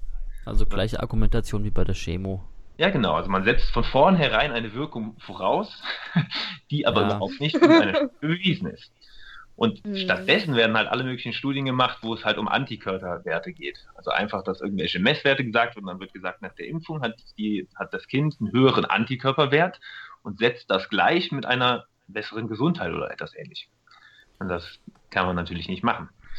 Und das ist da das Problem bei, bei diesen Vorteilen. Also da wird immer nur mit Messwerten gearbeitet und nie mit der tatsächlichen Gesundheit. Und es wird auch nicht bei Tieren gemacht. Da könnte man ja, ja bei dem, was heutzutage an doch, Tierversuchen doch, gemacht Tiere müssen jetzt mehr geimpft werden. Es gibt ähm, man, zum Beispiel auch so Einreisebestimmungen, dass ähm, man bestimmten Tiere in bestimmte Länder nicht mitnehmen darf, ähm, wenn die nicht geimpft sind. Ja, nein, ich meinte nicht, dass nicht bei so. Tieren geimpft wird, sondern dass es auch bei Tieren diese Vergleichsstudien nicht gibt. Ach Weil da so, könnte man okay. ja argumentieren, ja, als Tierversuch, was da ja alles gemacht wird, äh, wäre das jetzt ja nicht so schlimm, mal eine Gruppe von Tieren die Impfung zu enthalten. Das wird aber auch nicht mhm. gemacht. Das heißt, man kann im Prinzip keine, mit Studien keine Aussage treffen, sind Geimpfte wirklich äh, gesünder als Ungeimpfte. Mhm. Das ist der erste Block. Der zweite Block, das sind die Risiken. Ähm, um einzuschätzen zu können, wie gefährlich eine Impfung ist, muss es darüber ja irgendwelche Dinge geben. Und da wird normalerweise erstmal eine Zulassungsstudie gemacht. Und da, wenn man sich die mal anguckt, die bestehen häufig aus 1000 Personen, aus 1000 Testpersonen. Und das ist ja so eine minimal kleine Menge, da kann ja im Prinzip einer von 1000 oder 2000 kann sterben, ohne dass das überhaupt in den Nebenwirkungen dann auftaucht, die auf der Gruppe stehen. Und das sind bei 600.000 Kinder pro Jahrgang sind das ja zig, zig Todesfälle, die nicht mal in den Nebenwirkungen erscheinen würden bei so kleinen mhm. Testgruppen. Mhm. Ich, ich, ich, mag halt immer diese Argumentation von Impfgegnern nicht. Ähm, wenn dann von 100.000 Leuten durch eine Impfung eine Person stirbt, dann wird das auf die Impfung geschoben. Das macht für mich halt keinen Sinn. Wenn die Impfung wirklich diese, diese Wirkung hat, dann müssten da viel mehr sterben. Naja gut, das sind ja, wenn man jetzt mal annimmt, dass eine Impfung eine gewisse Vergiftungskomponente hat, dann ist das ja nicht, da stirbt ja nicht jeder von einer bestimmten Menge Gift, sondern es hängt dann davon ab, in welchem Zustand diese Personen gerade sind. Ja, aber wenn eine Person von 100.000 stirbt, dann müssten sehr viele andere ja zumindest irgendwie schwer krank sein oder so, aber. Mh. Hm. Ja, da sind also ja ebenfalls eventuell sehr, sehr viele dabei. Also was, was die Impfgegner sagen oder was ich jetzt da kurz zusammenfasse, ist, dass die, dass die Dunkelziffer der Toten, der schweren Nebenwirkungen und generell von Nebenwirkungen sehr, sehr hoch ist, wenn man mit so minimalen Testgruppen arbeitet. Ja, und, ja. und es wird ja auch dann nicht auf die Impfung geschoben, wenn, ähm, wenn was ist. Ne? Das ist das zweite Problem, genau. Es ist nämlich dann, ja. wenn die Impfungen auf dem Markt sind, dann wird ja noch, gibt es so ein, so ein Spontanmeldesystem, dass dann nachher sozusagen nachträglich dann die wenigen, die seltenen Nebenwirkungen noch gefunden werden. Und das ist halt in Deutschland Scherz. Also da sagt selbst ähm, im Ärzteblatt ist das zu lesen und äh, ähnliche Quellen, dass die Untererfassung da enorm ist. Also Schätzungen gehen da auf 5% überhaupt, was gerade gemeldet wird von möglichen Impfkomplikationen. Und da ist, wie Jasmin gerade wiederum sagt, meistens wird dann halt, ja, wie willst du feststellen, ob das jetzt mit der Impfung davor zu tun hat oder nicht? Also es ist im Prinzip ja. nicht, nicht, möglich, da irgendwelche Aussagen äh, genau darüber zu machen. Ja, also ja deswegen bin ich halt auch immer vorsichtig, also ich bin halt auch immer vorsichtig, wenn jemand sagt, oh, mein Kind hat einen Impfschaden oder ich habe einen Impfschaden und also ich habe es dann halt auch schon erlebt, dass, ähm, dass dann halt irgendwie eine Krankheit, die ein Jahr nach der Impfung aufgetreten ist oder Monate später, ähm, dann halt darauf geschoben wird. Das finde ich immer so ein hm. bisschen zweifelhaft. Also das, auf jeden Fall, ja. Aber wa wa was auf jeden Fall äh, ist, ist, wenn man einen direkten zeitlichen Bezug hat, wie bei allen Symptomen auch. Ne? Also wenn ja. Also wenn, wenn man die Spritze gibt und das Kind sofort epileptische Anfälle kriegt, na gut, also dann. Ja, muss halt auch nicht. konfliktiv dann schauen, ne? Ja, klar, also, aber ja, also ich zum Beispiel, ich bin halt so ein Fall, ich habe geimpft ist halt noch dann die Zeit gefallen, wo ich ähm, da das halt, also da beim Impfen war ich irgendwie immer so, ah, das ist so ein schwieriges Thema, das ist so heikel äh, diskutiert und ich dachte mir so, ja, irgendwie, ja, Tetanus und sowas ist ja schon wichtig und so. Und ja, ähm, ja. so habe ich halt gedacht. Aber ich habe halt auch immer, ich wusste halt auch, dass, dass man auch, ähm, ja, halt sowas wie Masern und Windpocken und so alles auch kriegen kann. Also ich wusste auch, dass ich also ich habe Windpocken nicht gehabt, aber ich glaube, Masern hatte ich gehabt als Kind. Und ähm, ja, von daher war ich da halt immer so ein bisschen indifferent und habe dann erstmal geimpft. Und ähm, nach der dritten Impfung ähm, war tatsächlich eine Reaktion zu merken. Also nach der zweiten eigentlich schon. Also da hat man schon gemerkt, dass sie da sehr geweint hat und ihr es danach nicht so gut ging. Und ähm, hat er auch, glaube ich, dann auch Fieber bekommen oder so. Also, was sie halt auch als normale Infreaktion halt auch ähm, ähm, ansagen. Das hatte sie dann auch. Mhm. Ähm, aber war jetzt nicht so dramatisch. Aber beim dritten Mal war es halt einfach so auf so einer ja, psych psychologischen Ebene halt, ähm, sie wollte ab da nicht mehr eine Arztpraxis betreten. Ähm. Und da war sie halt ein Jahr alt und wir waren irgendwie zwei Monate später halt auch ähm, beim Kinderarzt. Und sie hat ihn nur im Sprechzimmer, also bei der, nee, an der Rezeption gesehen, in normalen Kleidung und ist in Tränen, in, also wirklich hysterisch ausgebrochen. Schiene, und, ne? aber es war wirklich, sie hat diese Frau halt auch wiedererkannt. Und, ja. Ähm, und da sieht man ja, was das in den Kindern häufig auslöst, ne? Ja, also das ist einfach für sie diese, Sp also das, was halt oft gesagt wird, ne? Die Vergabepraxis einfach, ja. ne? Also ja, ja. Ähm, man wird, sie wird fixiert und dann kommt da eine Spritze in sie rein und von einer fremden Person und da habe ich noch nicht alles so toll angesagt, wie ich es jetzt mache. Äh, ähm, also so äh, schon in so eine Richtung, aber nicht so äh, konsequent einfach. Und ähm, ja, also das war für sie hochgradig konfliktiv. Und ähm, da hat man eine eindeutige Reaktion gemerkt, sodass ich halt ähm, nur anhand dieser Reaktion beschlossen habe, sie nicht mehr zu impfen. Also ab da ja, war es halt vorbei. Genau das. Und ab also da habe ich keine Ut mehr gemacht. Also, ja. Also zu dem, zu dem Thema Reaktionen. Meine Frau arbeitet mit Schwangeren und dann auch mit ähm, frischen Müttern und die kriegt das ständig mit in ihren Kursen, dass dann sowas gesagt wird wie, unser Baby wurde gestern geimpft und hat die ganze Nacht nur geschrien oder unser Kleiner hat schon drei Tage Fieber, äh, oh, aber das ist ja normal nach der Impfung XY und sowas kommt ständig. Also ähm, das heißt, diese Reaktionen sind definitiv da. Und ob jetzt sozusagen die stoffliche Komponente durch die äh, In äh, Inhaltsstoffe, die Adjuvant sind, die dabei gemischt werden der Impfung, ob die das Hauptproblem sind oder halt der Vorgang des Impfens durch dann biologische Konflikte, das ist ja, ja. gar nicht mal so relevant eigentlich. Also in beiden Fällen ist es natürlich ein großes Problem. Ja, nur wenn es das Stoffliche wäre, dann müsste das ja fast, fast jedes Kind haben eigentlich. Naja, aber wenn, also das müsste man halt, müsste man halt eigentlich auch mal selber irgendwie überprüfen, ne? Wenn, wenn, wenn er, ja, also wenn, wenn viele Kinder äh, danach so reagieren, dann kann ja auch trotzdem irgendwie die chemische Komponente da reinspielen. Also es wird halt, dieser, das ist halt schwierig, weil man halt, äh, weil es ja nicht bekannt, also es wird ja, wie immer sagt, es wird ja nicht überprüft. Und wenn es, wenn, wenn dann halt so eine Reaktion erfolgt, dann wird ganz lange eben einfach erstmal gesagt, ja, Kinder weinen halt, es war halt nicht so schön und ja, ist ja auch normal, das Kind macht die Krankheit jetzt ja durch und so. Wird dann halt auch ganz viel abgetan, was, ähm, was vielleicht aber schon da ist. Aber ja, ich denke halt trotzdem, was man halt auch mit rein, also so aus, aus ähm, Davids äh, Aussage auch immer so ein bisschen für mich rausgezogen habe, ist, ähm, wenn jetzt die Eltern wirklich unter Strom sind, weil sie so eine Angst haben, dass das Kind nicht geimpft ist, ja, dann stellt mhm. es auch eine Belastung dar für die Beziehung und für das Leben einfach. Ja, ähm, wo man dann halt auch diesen Faktor abwägen muss. Und, ähm, und wenn man sich jetzt dafür entscheidet, ähm, dass man sagt, ich kann nicht leben, ohne dass mein Kind geimpft ist, kann man trotzdem so wie mit dem Krankenhaus gucken, wie kann man hm, also die Situation so gestalten, dass der Schaden aus dieser Situation so minimal wie möglich ist. Also das finde ich halt auch nochmal einen wichtigen Aspekt bei dem Ganzen. Weil deswegen, also wegen dieser Auffassung bin ich halt auch nicht so drauf, dass sich irgendwen verteufelt, der sein Kind impft. Nein, um Gottes Willen. Also das, das nee, was nee, ich jetzt gesagt habe halt bezüglich der Impfentscheidung, ist auch ja. meine eigene. Was ich sagen will, ist, ja, ja. Ähm, wenn sich jemand gegen Impfen entscheidet, oder für Impfen oder gegen, ist ja egal, entscheidet, ist das ja absolut in Ordnung. Wichtig finde ich aber, dass sich die Menschen mit dem Thema auseinandersetzen. Also mhm. fast niemand liest ja überhaupt mal ein impfkritisches Buch, um sich diese Betrachtungsweise mal anzuschauen und selber zu urteilen.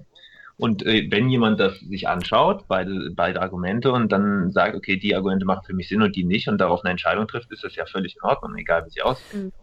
Ich finde, im Mainstream sind Impfkritiker irgendwie reduziert darauf, dass Impfungen Autismus machen sollen und die sind sowieso alle verrückt. Ja. Das kann ich überhaupt nicht nachvollziehen. Was, wie soll Autismus damit irgendwas zu tun haben? Naja, also, äh, ja, also. Ähm, konfliktiv ja, vielleicht. Konfliktiv aber. kann ich mir das schon vorstellen. Ja, aber nicht durch den Stoff. Also.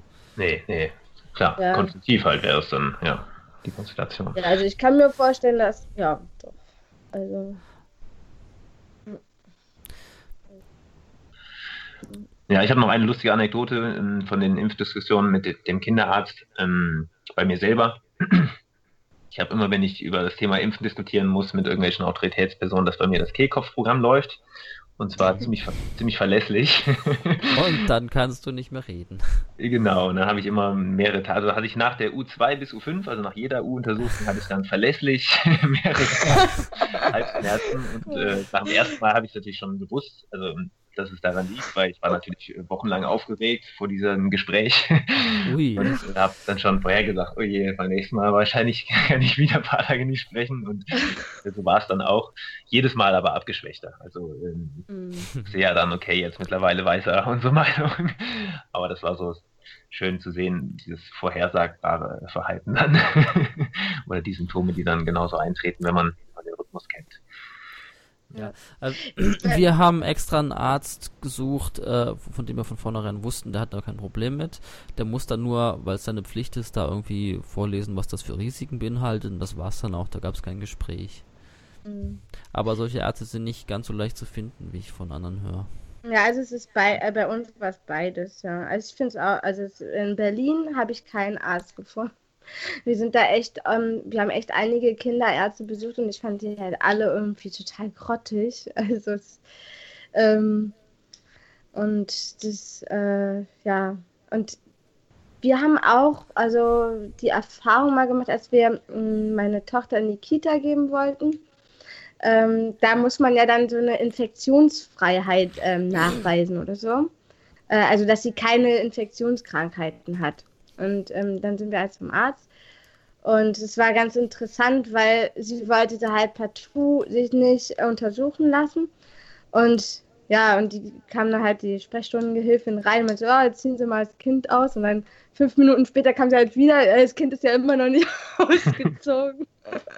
Weil so, nee, ziehen sie auch nicht aus. Also, und äh, da war dann halt auch, ja, hatten wir ja halt auch gesagt, wenn sie nicht untersucht werden will, dann muss sie nicht und so. Und das war dann halt auch so, der Arzt war dann halt dafür auch ganz offen und ähm, hat dann aber sozusagen mit meinem Mann ähm, so eine, ja, eine kleine Missionierungsstunde gestartet, auch so in dem Stil, wie du es erzählst. Also der musste dann halt erstmal ja alles aufklären, warum Impfen wichtig ist und warum eigentlich das nicht geht, dass das Kind jetzt einfach entscheidet, dass es nicht untersucht wird und so. und er hat uns dann aber ähm, diese Infektionsfreiheit halt ausgestellt, wahrscheinlich in dem Bewusstsein, dass es besser werden wird, wenn sie dann in die Kita geht. und dann halt irgendwie nicht äh, im Weg stehen wollte. Ähm, das fand ich so ganz lustig. Und, äh, äh, und jetzt, ja. Es gibt ja auch Leute, die gehen dann mit so einem, so einem Vordruck zum Arzt, äh, wo der Arzt dann unterschreiben muss, dass er dann für alle möglichen Schäden verantwortlich ist, um, den, um der Impfung zu entgehen. Mhm.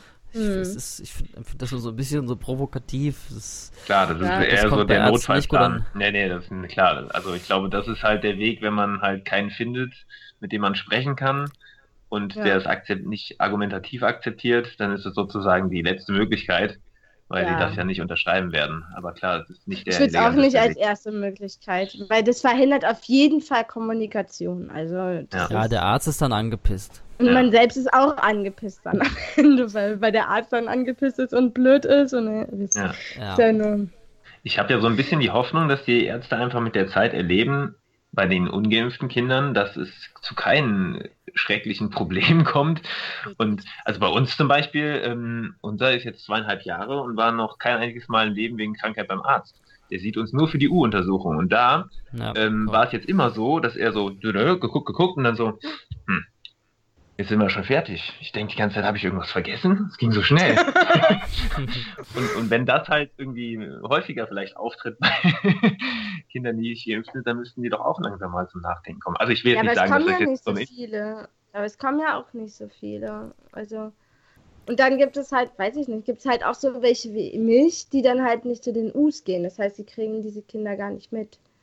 Also, ja. weil bei uns ist es so, das wollte ich eigentlich noch mal vorhin sagen, ähm, ähm, das ist total länderabhängig, ob die das Jugendamt dann einschalten oder nicht. Also ähm, ähm, in Berlin und Brandenburg ähm, haben wir denen dann halt einfach gesagt, dass wir nicht zu den US gehen. Also ähm, und dann war auch gut. Also dann ist auch kein Gesundheitsamt oder Jugendamt gekommen. Und jetzt hier in Mecklenburg ähm, hatten die letzte, also hatte ich jetzt den Fall mit meiner Großen und da ist dann das Jugendamt und das Gesundheitsamt gekommen. Aber das war für uns dann halt auch ähm, so die bessere Alternative zum Arzt. Also ähm, das muss man halt auch für sich selbst irgendwie so ein bisschen entscheiden. Ne? Also für, für meine Tochter ist es angenehmer, zu Hause zu sein und dann kommt da halt so eine Frau, die halt irgendwie nett mit ihr redet und sie aber nicht anfasst, ist viel angenehmer. Und beim Gesundheitsamt war es genauso. Sie mhm. hat ja nicht, hat sie nicht untersucht. Sie hat nur geguckt, ob es ihr gut geht und ob die Eltern irgendwie fürsorglich sind. Und ähm, ich meine, man kann, es kann auch natürlich total nach hinten losgehen, aber also bei uns war es halt, ähm, war es dann halt auch okay. Ähm, interessanterweise war dann meine Tochter halt für diese Menschen auch sehr offen. Also während sie, wenn sie zum Arzt gegangen wäre, hätten die gedacht, das wäre voll das ähm, psychisch gestörte Kind, weil sie da irgendwie nicht mitmachen würde. Und die haben sie dann halt als total ähm, angenehm und kommunikativ irgendwie erlebt. Ne? Also, ja, das ist auf ja. jeden Fall eine wichtige Info für Menschen, die das ja. Problem haben, dass Kinder aufgrund von schlimmen Erfahrungen dann zum Beispiel beim Impfen nicht mehr zum Arzt wollen dass die dann ja. einen Ausweg haben, ne? Weil ich hatte bisher auch mal die Vorstellung, dann kommt das Jugendamt, das muss was Schreckliches sein. Aber so wo, wie du das schilderst, ist es ja gar kein Problem. Also die, die vom Jugendamt, also zu uns ist sowieso ein Jugendamt gekommen, wegen meiner Art, weil ich halt äh, keine Vorsorgen in der Schwangerschaft gemacht habe. Wegen deiner Art, Punkt. ja, genau.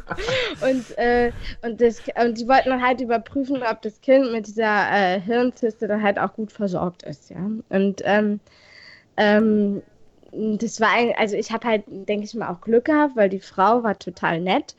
Ähm, und die haben mir gesagt, es geht in erster Linie darum, zu gucken, ob die Kinder geliebt werden.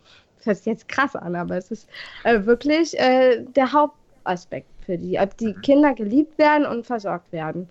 Und dann meinte sie so, ja, hier Familienbett und da, sie ge geben ihre Kinder nicht in die Kita. Ja, ist ja gegeben. also, ähm, sie machen ja irgendwie alles für ihre Kinder, dann brauchen wir uns auch nicht sorgen. So, so ein bisschen so war dann die Stimmung von dem Gespräch. Das war ja. irgendwie ja, wenn die das wirklich als ihre Aufgabe ansehen, ist es ja völlig in Ordnung. Dann ja, ich glaube, also die andere, die, die Frau, die dabei war, die, die ihre Vertretungs, ähm, ähm, ähm, äh, wie heißt es, Vertreterin ähm, wäre, äh, die war so ein bisschen unruhig, als ich meinte, weil sie meinte, ja, aber eigentlich ist es ja schon wichtig, zum Arzt zu gehen, wegen auch Impfung und so. Ähm, ähm, äh, warte mal. ähm, äh, die, da meinte ich so, ja, wir impfen sowieso nicht. Da war sie schon ein bisschen so schockiert. Aber ähm, die Ältere, die für uns zuständig war, die fand es auch irgendwie, wusste, weiß halt, dass es irgendwie auch eine Möglichkeit ist, ja. Mhm. Ähm, ich muss mich mal kurz stumm schalten. Mhm.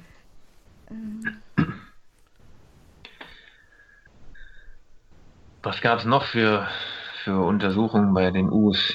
ich glaube, es gab noch diese Screenings, es gab noch einmal das Hüft-Screening. Das haben wir tatsächlich gemacht. Äh, nicht, weil wir jetzt irgendwie groß für sinnvoll erachtet haben, sondern einfach, weil wir ja auch mal ein bisschen kooperativ sein wollten und nicht immer alles ablehnen wollten, was es da so an Möglichkeiten gibt. Und das war ja nur ein äh, ja, Ultraschall quasi von der Hüfte. Da haben wir jetzt das sozusagen nicht als Risiko gesehen, haben da, ja, haben das mitgemacht. Das haben wir beim ersten gemacht, beim zweiten glaube ich nicht. Oder wurde dann auch gar nicht mehr nachgefragt. Scheint dir nicht so wichtig zu sein. Ah, okay. Ja, nee, genau. Hörscreening gab es noch, das haben wir wiederum abgelehnt, äh, weil da haben wir tatsächlich im Vorfeld genau beobachtet, dass, dass er feinste Geräusche hört. Also er hat immer so reagiert, wenn irgendwo draußen irgendwas passiert ist, hat man genau gesehen, der nimmt das alles wahr, egal wie weit das weg ist.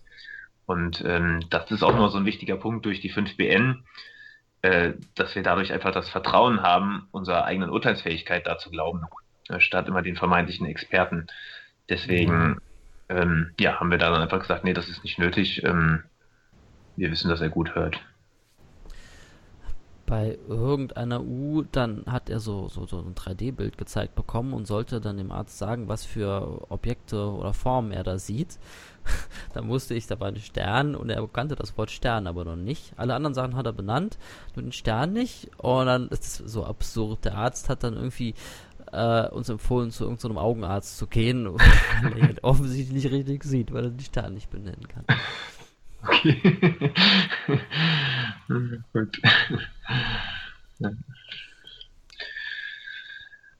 Ja, das waren eigentlich unsere Untersuchungserfahrungen. Ich glaube, weitere spezielle Dinge sind da nicht aufgetreten. So, wenn man jetzt sagt, hier, das ist ein Podcast über 5PN und Kinder, was erwarten denn Leute dann noch? Hm.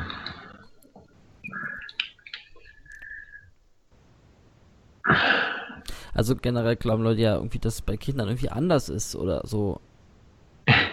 Aber es ist natürlich immer genau das Gleiche. Ja, ja. Nur Kinder haben ein bisschen andere Bedürfnisse. Ist alles noch sehr viel einfacher Ja. und klarer. Ich glaube, es ist halt wirklich, genau, diese Bedürfniskomponente und dann, was man halt einfach äh, an anderen Entscheidungen oder anderen Wegen geht, äh, aufgrund dieser Kenntnis. Also klar, die 5 BN sind nicht im Detail hier, da kann ich gar nicht so relevant, sondern eher, was macht man anders, weil man die 5 BN kennt. Ja.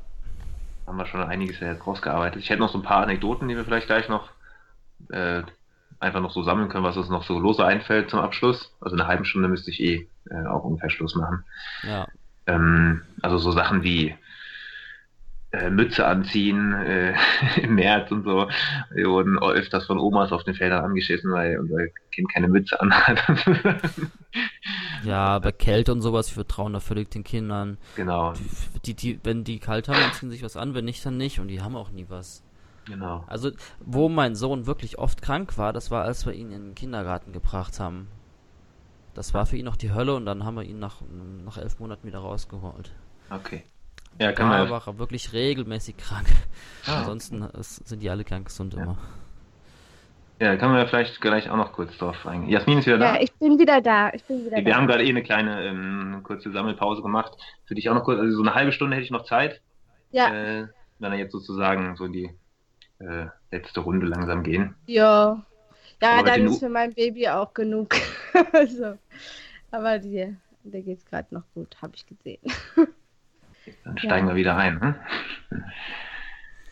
Ja, ja, ähm, ihr habt gerade so auch so ein bisschen von Kälte und all sowas äh, und Mütze geredet. Äh, Mützen anziehen.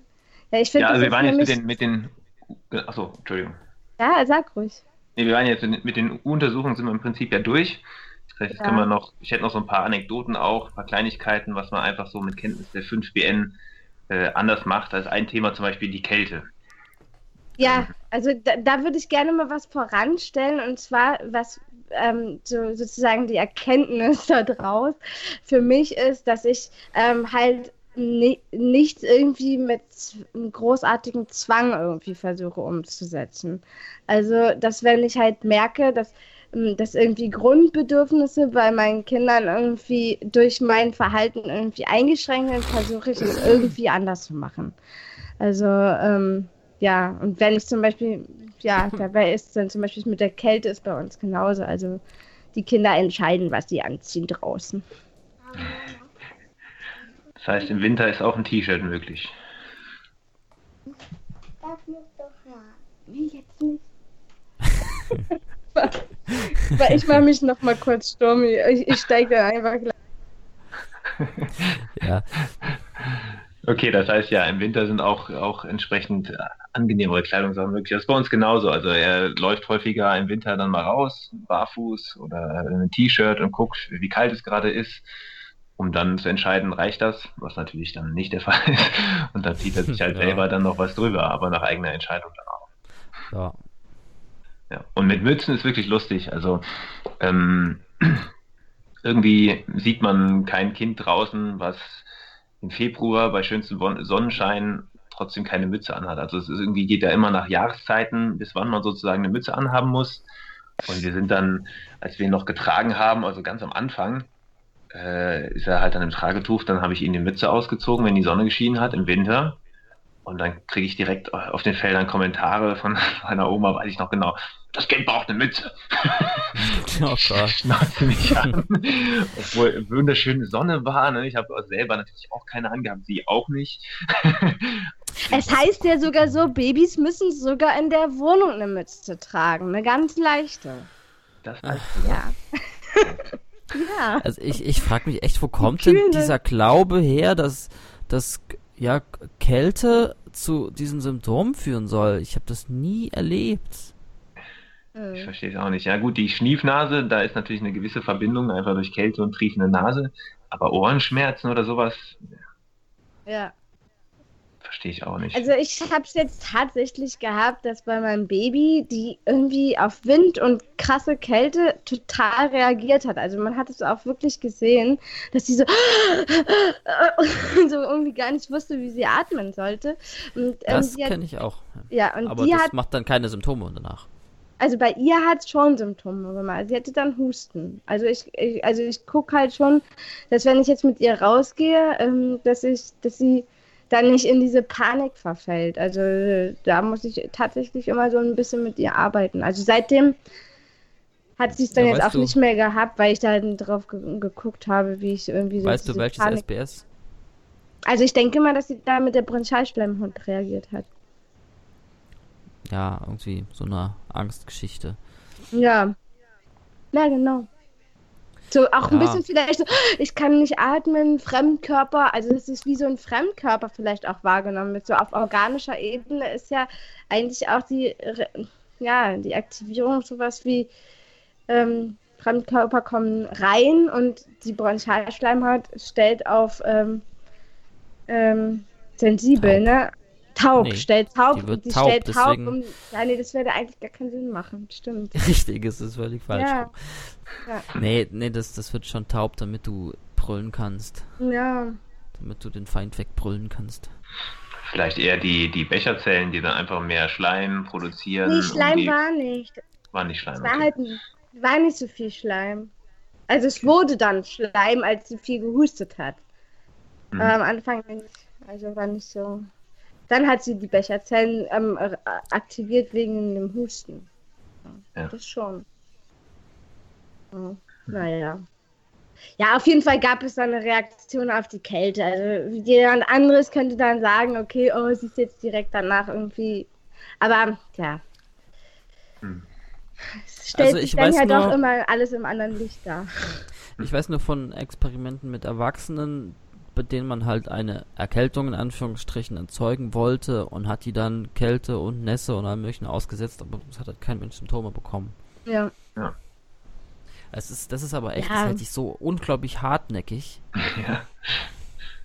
Ja, das ist so, das ist so überall präsent, dass ähm, meine Tochter halt auch öfters davon irgendwie gesprochen hat, dass sie eine Erkältung bekommt, ähm, wenn sie ins Kalte geht. Und dann hatten wir auch öfters mal so lustige Gespräche, so wie, ähm, wisst du, äh, ja, Mama, ich krieg eine Erkältung jetzt hier im Kalten. Ja, echt? Was kriegst du denn dann für Symptome? Nö, nichts. Ich krieg einfach nur eine Erkältung. ah, okay. ja. Ist, ja, da, da hilft nur, es einfach äh, mal auszuprobieren und einfach mal richtig schön in die Kälte rauszugehen, nackig oder in einen kalten Fluss im Winter und zu sehen, es passiert nichts. Ja. Wenn man also, im Schwimmbad ja. ist und da ist kalt und windig und man hat nasse Haare, dann ist es in Ordnung, dann passiert nichts. Mhm. Ja, also das äh, ist bei uns auch immer in, in den Übergangsjahreszeiten wird es, ist es halt immer interessant, weil also in den Hauptjahres im Winter zieht meine äh, Große sich halt auch ähm, normal an. Aber wenn sie dann halt äh, im Herbst dann noch so auf Sommer eingestellt ist und dann halt ähm, kann sie halt viel länger als andere eben ohne ähm, starke, also ohne viel Bekleidung rumlaufen. Also und ja, gerade in den Zeiten wird sie eigentlich nie krank. Okay, lass uns nicht, nicht nur eine halbe Stunde über Erkältung reden. Ja. ja. Was, was hat sich denn, würde mich mal interessieren, bei euch geändert in, in Bezug auf sinnvoll biologische Sonderprogramme, seit die Kinder da sind? Ich, bei mir war witzig, ich konnte es ziemlich gut beobachten. Bevor äh, unser Sohn auf der Welt war, hatte ich fast immer nur Symptome auf der rechten Körperseite. Ich bin Rechtshänder und hatte dann halt Partnergeschichten irgendwie am Laufen. Und sobald unser Sohn auf der Welt war, hatte ich immer nur noch Linkssymptome. Also Nackenschmerzen links oder mal links äh, Eiter Finger oder Wadenmuskulatur, also verschiedene Symptome immer links. Das konnte ich genau beobachten. Das war sehr lustig. Habt ihr irgendwie sowas auch äh, sehen können? Ich hatte definitiv Symptome, die ich dann meinen Kindern, also eine Verbindung mit meinen Kindern zuordnen konnte, aber es ist auch schon Jahre her. Ich habe generell einfach nicht viele Symptome. Mhm. Also Sachen, die mhm. vorher noch nicht aufgetreten sind, die dann erstmalig kamen, oh. da waren. Ähm, eins, an das ich mich konkret erinnern kann, ähm, in den ersten Wochen, Monaten kommt man nie so richtig weg vom Kind, man kann nicht so richtig das Haus verlassen und so. Dann ähm, hatte ich zum ersten Mal die Situation, dass die Schwester von meiner Frau aufs Kind aufpasst und wir konnten mal so zweit einfach mal weggehen, spazieren gehen und in dem Moment ging bei mir rechts äh, am Fuß was los und das tut dann weh, wenn man so äh, ja, gehen will, weggehen will. Mhm. Also rechts mein, mein Kinderfuß, so vom Kind endlich mal weggehen können. Ja. Hm. Könnte ein ähnliches Thema bei meiner Wade gehabt haben. ich hatte, ja. Ich hatte das auch mal. Übrigens, ich hatte es ähm, äh, linken Fußknöchel. Ähm, als äh, meine Tochter in die Kita, in der Kita-Eingewöhnung war, also wir haben irgendwie drei Wochen Kita-Eingewöhnung gemacht und es dann halt abgebrochen und es war für mich halt eine totale Tortur, ähm, weil ach, diese, also dabei zu sein, ähm, weil äh, die Essenszeremonien immer so lang ausgedehnt waren. Also man musste da halt ewig, bestimmt eine Stunde immer an diesem Essenstisch sitzen und ständig war halt irgendwie jetzt, ähm, jetzt müssen wir warten, dass jemand seinen Spruch aufsagt. Jetzt müssen wir warten, dass die Teller verteilt werden. Jetzt müssen wir warten, bis der Gong ertönt. Dann müssen wir ein Liedchen singen und dann muss jeder sagen, was er irgendwie aufgetan haben will. Es war also so richtig so ein, oh, ist anstrengend, dann die ganze Zeit sitzen zu bleiben. Es war alles so durchgetaktet und ähm, und ähm, als wir dann, als dann irgendwie nach zwei Wochen waren dann Weihnachtsferien und genau an dem Tag, als wir dann da raus sind, in dem Moment, ich, ich wusste, ich muss jetzt erstmal nicht mehr dahin und da mitmachen, ähm, hatte ich halt diesen Fußknöchelschmerz. Konnte ich endlich weggehen. so. Das war auch wirklich so, man war wirklich an den Stuhl gefesselt. Ich habe auch schon so leicht äh, ADHS-Zuckungen bekommen, ey. Oh Mann. Ja, genau. Okay, und dann seid ihr nachher ja, nicht mehr hin. Nee, ja, weil meine äh, Tochter eigentlich wäre sie, glaube ich, schon gerne in diese Kita gegangen, aber da war halt ein Kind mit Down-Syndrom, was halt ziemlich viel rumgeschlagen hat. Und an das erinnert sie sich heute noch. Also es war mit drei und diese Nuka ist immer noch ein Thema mhm. äh, für sie. Also, weil sie halt total viel geschlagen hat. Die hat, hat die Kinder geschubst, geschlagen, in deren Essen reingegrapscht, weggenommen, also Sachen weggerissen und das konnte sie das hat sie echt nicht gut vertragen. Okay. Oh. Und, ja. und, David, bei euch, wie war es da mit Kindergarten oder Kita? Ja. Na, er ist, er ist sehr schüchtern, ähm, macht, macht mehr so Kehlkopfprogramm und traut sich dann nicht so richtig hin. Also kommt eigentlich sehr nach mir, er traut sich nicht so in so große Gruppen von fremden Leuten rein oder fremden hm. Kindern in dem Fall. Aber mit einzelnen Kindern kommt er sehr gut zurecht. Aber im Kindergarten, da, naja, das war eigentlich für ihn immer die Hölle, da wollte er nie hin. Mhm. Haben wir es halt sein lassen. Mhm. War auch so ein sehr autoritär geführter Kinderladen, äh, Kindergarten. Ja. Ja, meine ist auch eher so, dass sie auch so ger nicht gerne irgendwelche Sachen auf Bestellung macht. Also, also ich konnte sie nie irgendwie abfragen. Ne? Es gibt ja so Kinder, also zum Beispiel mit den Gebärden, ne? da gibt es Kinder, die kannst du dann fragen, ja, was heißt das? Dann zeigen die das. Und die haben da total Spaß dran. Das würde, sie, hat sie früher nie gemacht. Also jetzt so ein bisschen hat sie schon ganz gerne, aber ähm, also sonst war es immer so, also wenn irgendjemand sich irgendwas abgefragt hat, hat sie erst recht nicht das gesagt, auch wenn sie es konnte.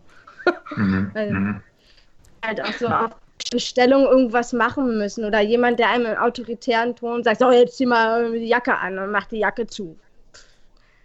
Ja. Das ist halt so eine, die kann man nicht zwingen. Also es geht nicht. Ja. ja. So bin ich halt auch, also ich persönlich zu diesem Unerzogen gekommen, weil ich halt ähm, auch ganz oft gemerkt habe, dass wenn ich versucht habe, meine Tochter halt zu irgendwas zu zwingen, wie ich, zum Beispiel, ich, bei mir ist ja so, durch die 5BN hat sich ja viel verändert. Und ähm, da hatte ich zum Beispiel immer das Thema mit den Zähneputzen. Also, ähm, dass ich total irre geworden bin, ähm, dass sie die Zähne nicht putzen wollte. Und wir hatten so viel Streit deswegen. Mhm. Und sie hat dann halt ja auch Karies gehabt und dann war es noch erst recht, oh Gott, ich sehe, wie der Zahn sich abbaut und dann, äh, ähm, ja, Süßigkeiten hat sie eh nicht so viel gegessen, aber du darfst auf gar keinen Fall Süßigkeiten essen, wenn du irgendwie nicht die Zähne putzt und so. Und ja, also, also und auch diese Szene, man, also wenn man, wenn ich so versucht habe, das zu zwingen, das ging einfach nicht, dann hatte ich halt noch viel mehr Stress, also, ähm, und dann habe ich eigentlich auch schon von mir aus dann oft aufgehört, ähm, dieses, dass sie auf irgendwas hinzu ähm, ja, zu erziehen oder zu manipulieren. Also das ist halt bei ihr einfach nicht gut klappt. Also da passt es passiert. Also die Zähne hatten sich dann aufgebaut, nachdem ich ähm, tatsächlich, äh, also ich habe die Erfahrung gemacht, also sie haben sich nicht für immer aufgebaut, aber ich hatte, also es gab dann neue Prozesse, aber auf jeden Fall hatte ich dann, als ich ähm, den Zucker komplett freigegeben habe ähm, und auch mit dem Zähneputzen aufgehört habe, ähm, tatsächlich hatten wir dann so eine Situation, wo mein ähm, Bruder ähm, irgendwie zu ihr meinte, ähm, ja, du, ich kann dir jetzt hier ein Eis geben, aber Zucker ist ganz schlecht für die Zähne und da, baba, und hat ja irgendwie voll die Rede gehalten. Und da war es dann halt so das erste Mal, dass ich das halt vor anderen Leuten dann halt mal was gesagt habe. Und zwar meinte ich dann zu ihm so, ähm, und da war sie halt dabei, sie hat zugehört. für uns ist Zucker nicht äh, schädlich für die Zähne. Du kannst es gerne jemandem anderen erzählen, du kannst es gerne glauben, aber ähm, Michi, also Midori lässt du damit in Ruhe und ähm, ja, keine Ahnung, irgendwie so. Es war, war dann irgendwie so, so eine Ansage, die ich gemacht habe. Und ab da, also wirklich innerhalb von Tagen, war das dann halt so, dass man zugucken konnte, wie sich so ein großes Loch halt im Schmelz aufgefüllt hat. oh. Das war, das war echt krass. Also ich denke mal, also ja, ups. Ähm, das heißt, das ähm, Thema, ja.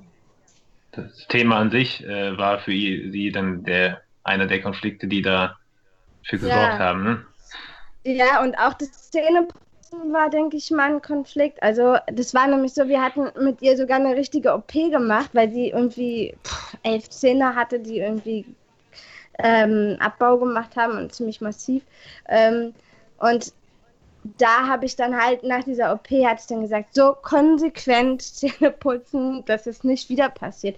Und mhm. sie hat in dem Monat wirklich keine, kein Zucker gegessen ähm, und kein Zähne, also doch ein bisschen Zähne geputzt, aber ich habe halt gesagt, wenn du kein, wenn du halt hier ähm, Süßigkeiten essen willst, musst du Zähne putzen, sonst kriegst du keine.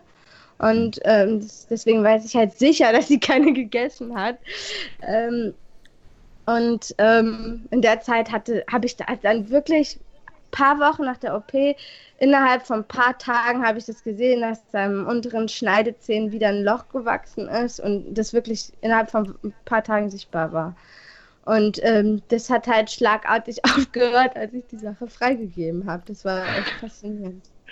Also das war, das kam alles so aufeinander. Also die OP, dann diese, diesen Monat da, wo ich das beobachtet habe, und dann habe ich die fünf BN kennengelernt. Und dann war das so, ach, okay, ja, okay, macht ja Sinn. Und, ah, und das mit dem Zähneputzwang, ja, okay. Ja, ja das war, waren halt voll die Machtkämpfe. Ne? Also, ja. Ähm, ja, also da hat sie auf jeden Fall schon alleine wegen Zähneputzen ein Riesenprogramm gestartet. Ja. Ähm, Genau. Also das da, das, das war halt so wirklich markant, wo die fünf Beender wirklich was verändert haben bei uns. Dass ja. ähm, ich dann damit einfach in Ruhe gelassen habe. Also. Ansonsten, wenn ich jetzt uns vergleiche mit anderen Leuten, wenn das Kind irgendwas hat, dann geht es direkt zum Arzt oder direkt ins Krankenhaus. Ja. Und bei uns pff, halt nicht. wir, wir, wissen halt dann irgendwie kleine PCL, ja, warten wir halt und ja, fertig. Ja. Ja, ja, genau. Also jetzt halt wirklich bei kleinen Sachen jetzt. Ich will ja nicht generell Leute ermutigen, äh, zu, abzuwarten einfach. Ja. Aber bei ja, vielen bei hat man ja auch früher schon immer ab. Also früher waren ja viele Symptome, Krankheiten wurden ja auch als normal angesehen. Man ist dann einfach im Bett geblieben und hat sich geschont, oder? Also sowas. Also bei mir in der Kindheit war es jedenfalls auch noch so. Ja, meine Mutter hat auch immer gesagt, äh, Fieber ist irgendwie ein gutes Zeichen. Natürlich so eine komische Interpretation mit Immunsystem und bla. Äh, aber da war ich von vornherein, hatte ich schon diese Einstellung, dass das nicht schlimm ist. Ja. Genau. Ja, wir wussten zwar auch bei unserem jetzt meistens nicht genau, woher jetzt die Symptome kamen. Also man kann ja auch schlecht nachfragen, dann wenn man Vermutungen hat. Aber es war schon häufig zu beobachten, dass dann Symptome kamen, wenn gerade eine problematischere Zeit rum war. Also wenn man gerade mal wieder mehrere schlaflose Nächte hätte oder dass irgendwie Grenzen ausgetestet wurden, man sich so ein bisschen gekabbelt hat. dass dann nach solchen Phasen meistens dann auch Symptomphasen kamen, und zwar nicht nur bei ihm, sondern dann auch meistens bei uns allen. ähm, ja. Ich habe auch gesehen, dass die Sprünge irgendwie oft genau in dem Moment kamen, mhm. wenn, wenn etwas gelöst war. Mhm. Ja. Hm. Ja.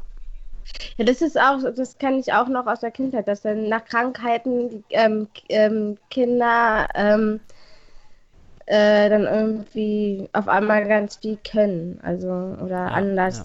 ticken oder so. Das kenne ich auch. Ja, was bei mir halt auch noch mal so ein, äh, eine Veränderung gebracht hat, ist, was, was ich interessant fand, ähm, das hat am, als äh, meine Große klein war, auch ähm, in manchen Fällen ganz gut geklappt, dass ich dann halt anhand von dem Symptom manchmal halt so herleiten konnte, worum es ihr in einer Situation ging. Also, was sie zum Beispiel ganz oft hatte, ist eine Lymphknotenschwellung am Hals. Und zwar ähm, mhm. immer dann, wenn ich äh, zu meiner Massagesitzung gegangen bin das ist mir dann halt aufgefallen, als es dann wirklich immer direkt losging und sie war halt wirklich sehr viel krank in der Zeit, also in dem, in, in, bevor ich die 5BN kannte, da hat wirklich oft Fieber gehabt, manchmal irgendwie, ja, also, also wirklich regelmäßig Fieber und Lymphknotenschwellung. Und ähm, und dann habe ich irgendwann habe ich dann einmal so ein Gespräch mit ihr geführt, weil ich so, aha, okay, also ähm, sie fühlt sich nicht wert, gekuschelt zu werden, wenn ich da jetzt weggehe. Also fühlt sich irgendwie nicht geliebt oder sowas. Und, und dann habe ich das halt wirklich auch, habe ich das mit ihr so besprochen und auch eingebaut in, in den Text.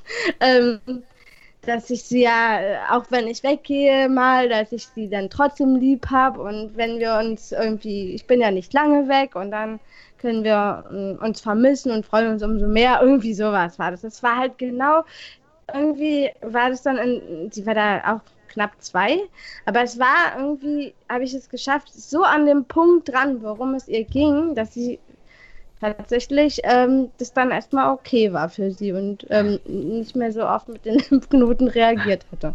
Das war echt faszinierend. Spannend. Ja. ja, das ist diese genaue Beobachtung und dann aufgrund der Kenntnis, worum es da ähm, konfliktiv geht, dann äh, präzisere Handlung vorzunehmen. Ich habe da auch noch einen, einen interessanten Fall, der jetzt relativ akut noch Auswirkungen hatte.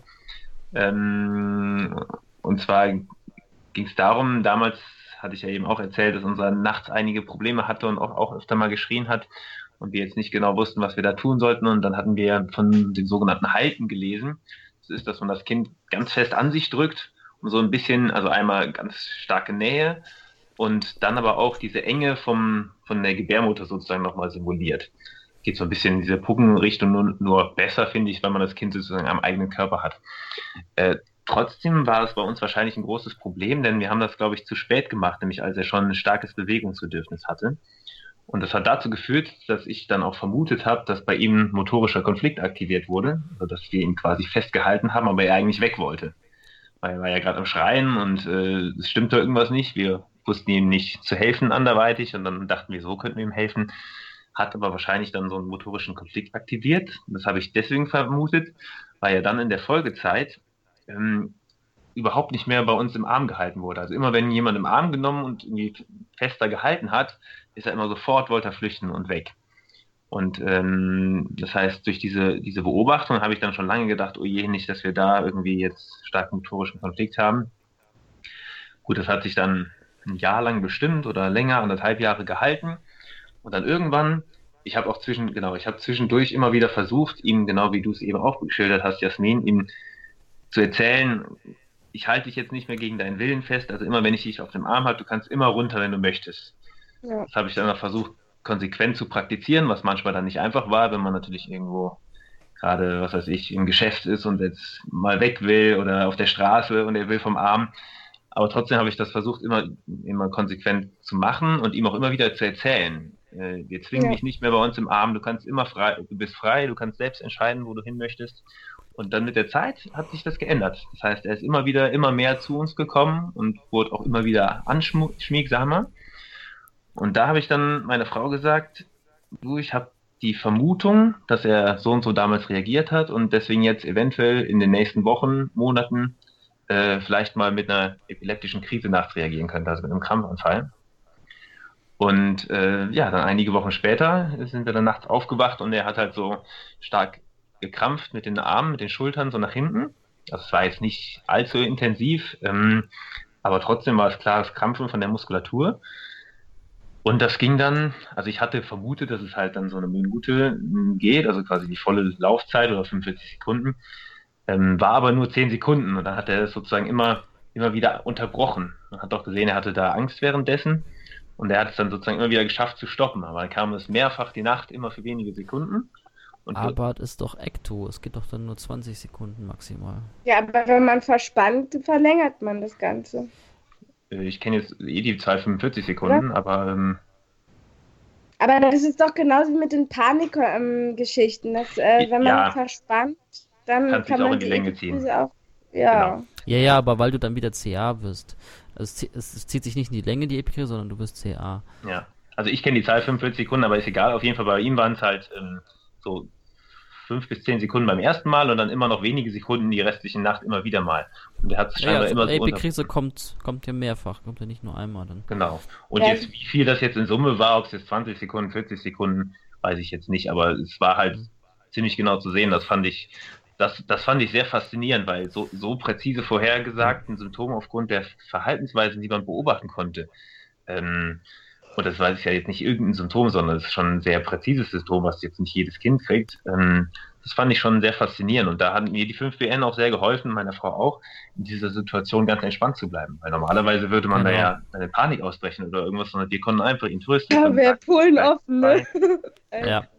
Ja, das war schon, das war faszinierend. Der hatte halt auch Angst in den Augen, das hat man gesehen und wir konnten halt sagen, lass es ruhig zu, wir sind bei dir.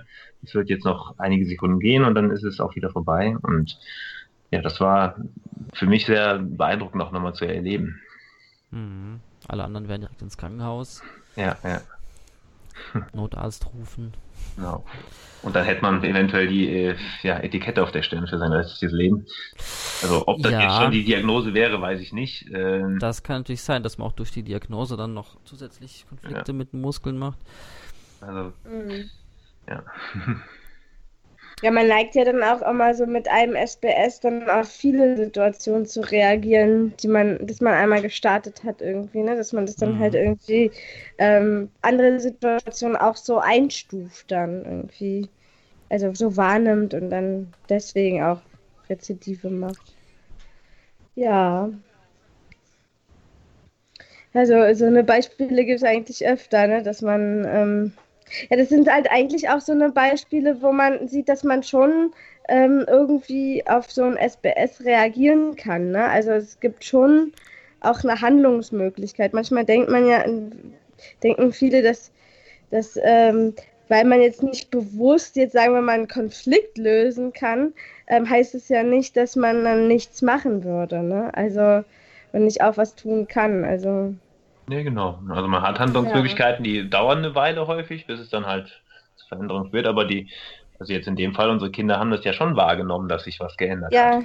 Und dann braucht ja, und dass man ihnen sagt, dass es eine andere Situation gibt, ne? Also dass sich die Situation geändert hat und das kommuniziert, ne? Ja. Genau. Ich finde, bei sich selbst kann man ja Konflikte nie so richtig lösen, sonst wird das Programm gar nicht erst laufen. Aber bei Kindern ist es ja in der Regel so, dass die Eltern für das Programm verantwortlich sind. Deswegen mhm. können die Eltern das auch ziemlich schnell immer wieder lösen, in den meisten mhm. Fällen. Ja, ja, da hat man viel Spielraum dann als Eltern, das stimmt.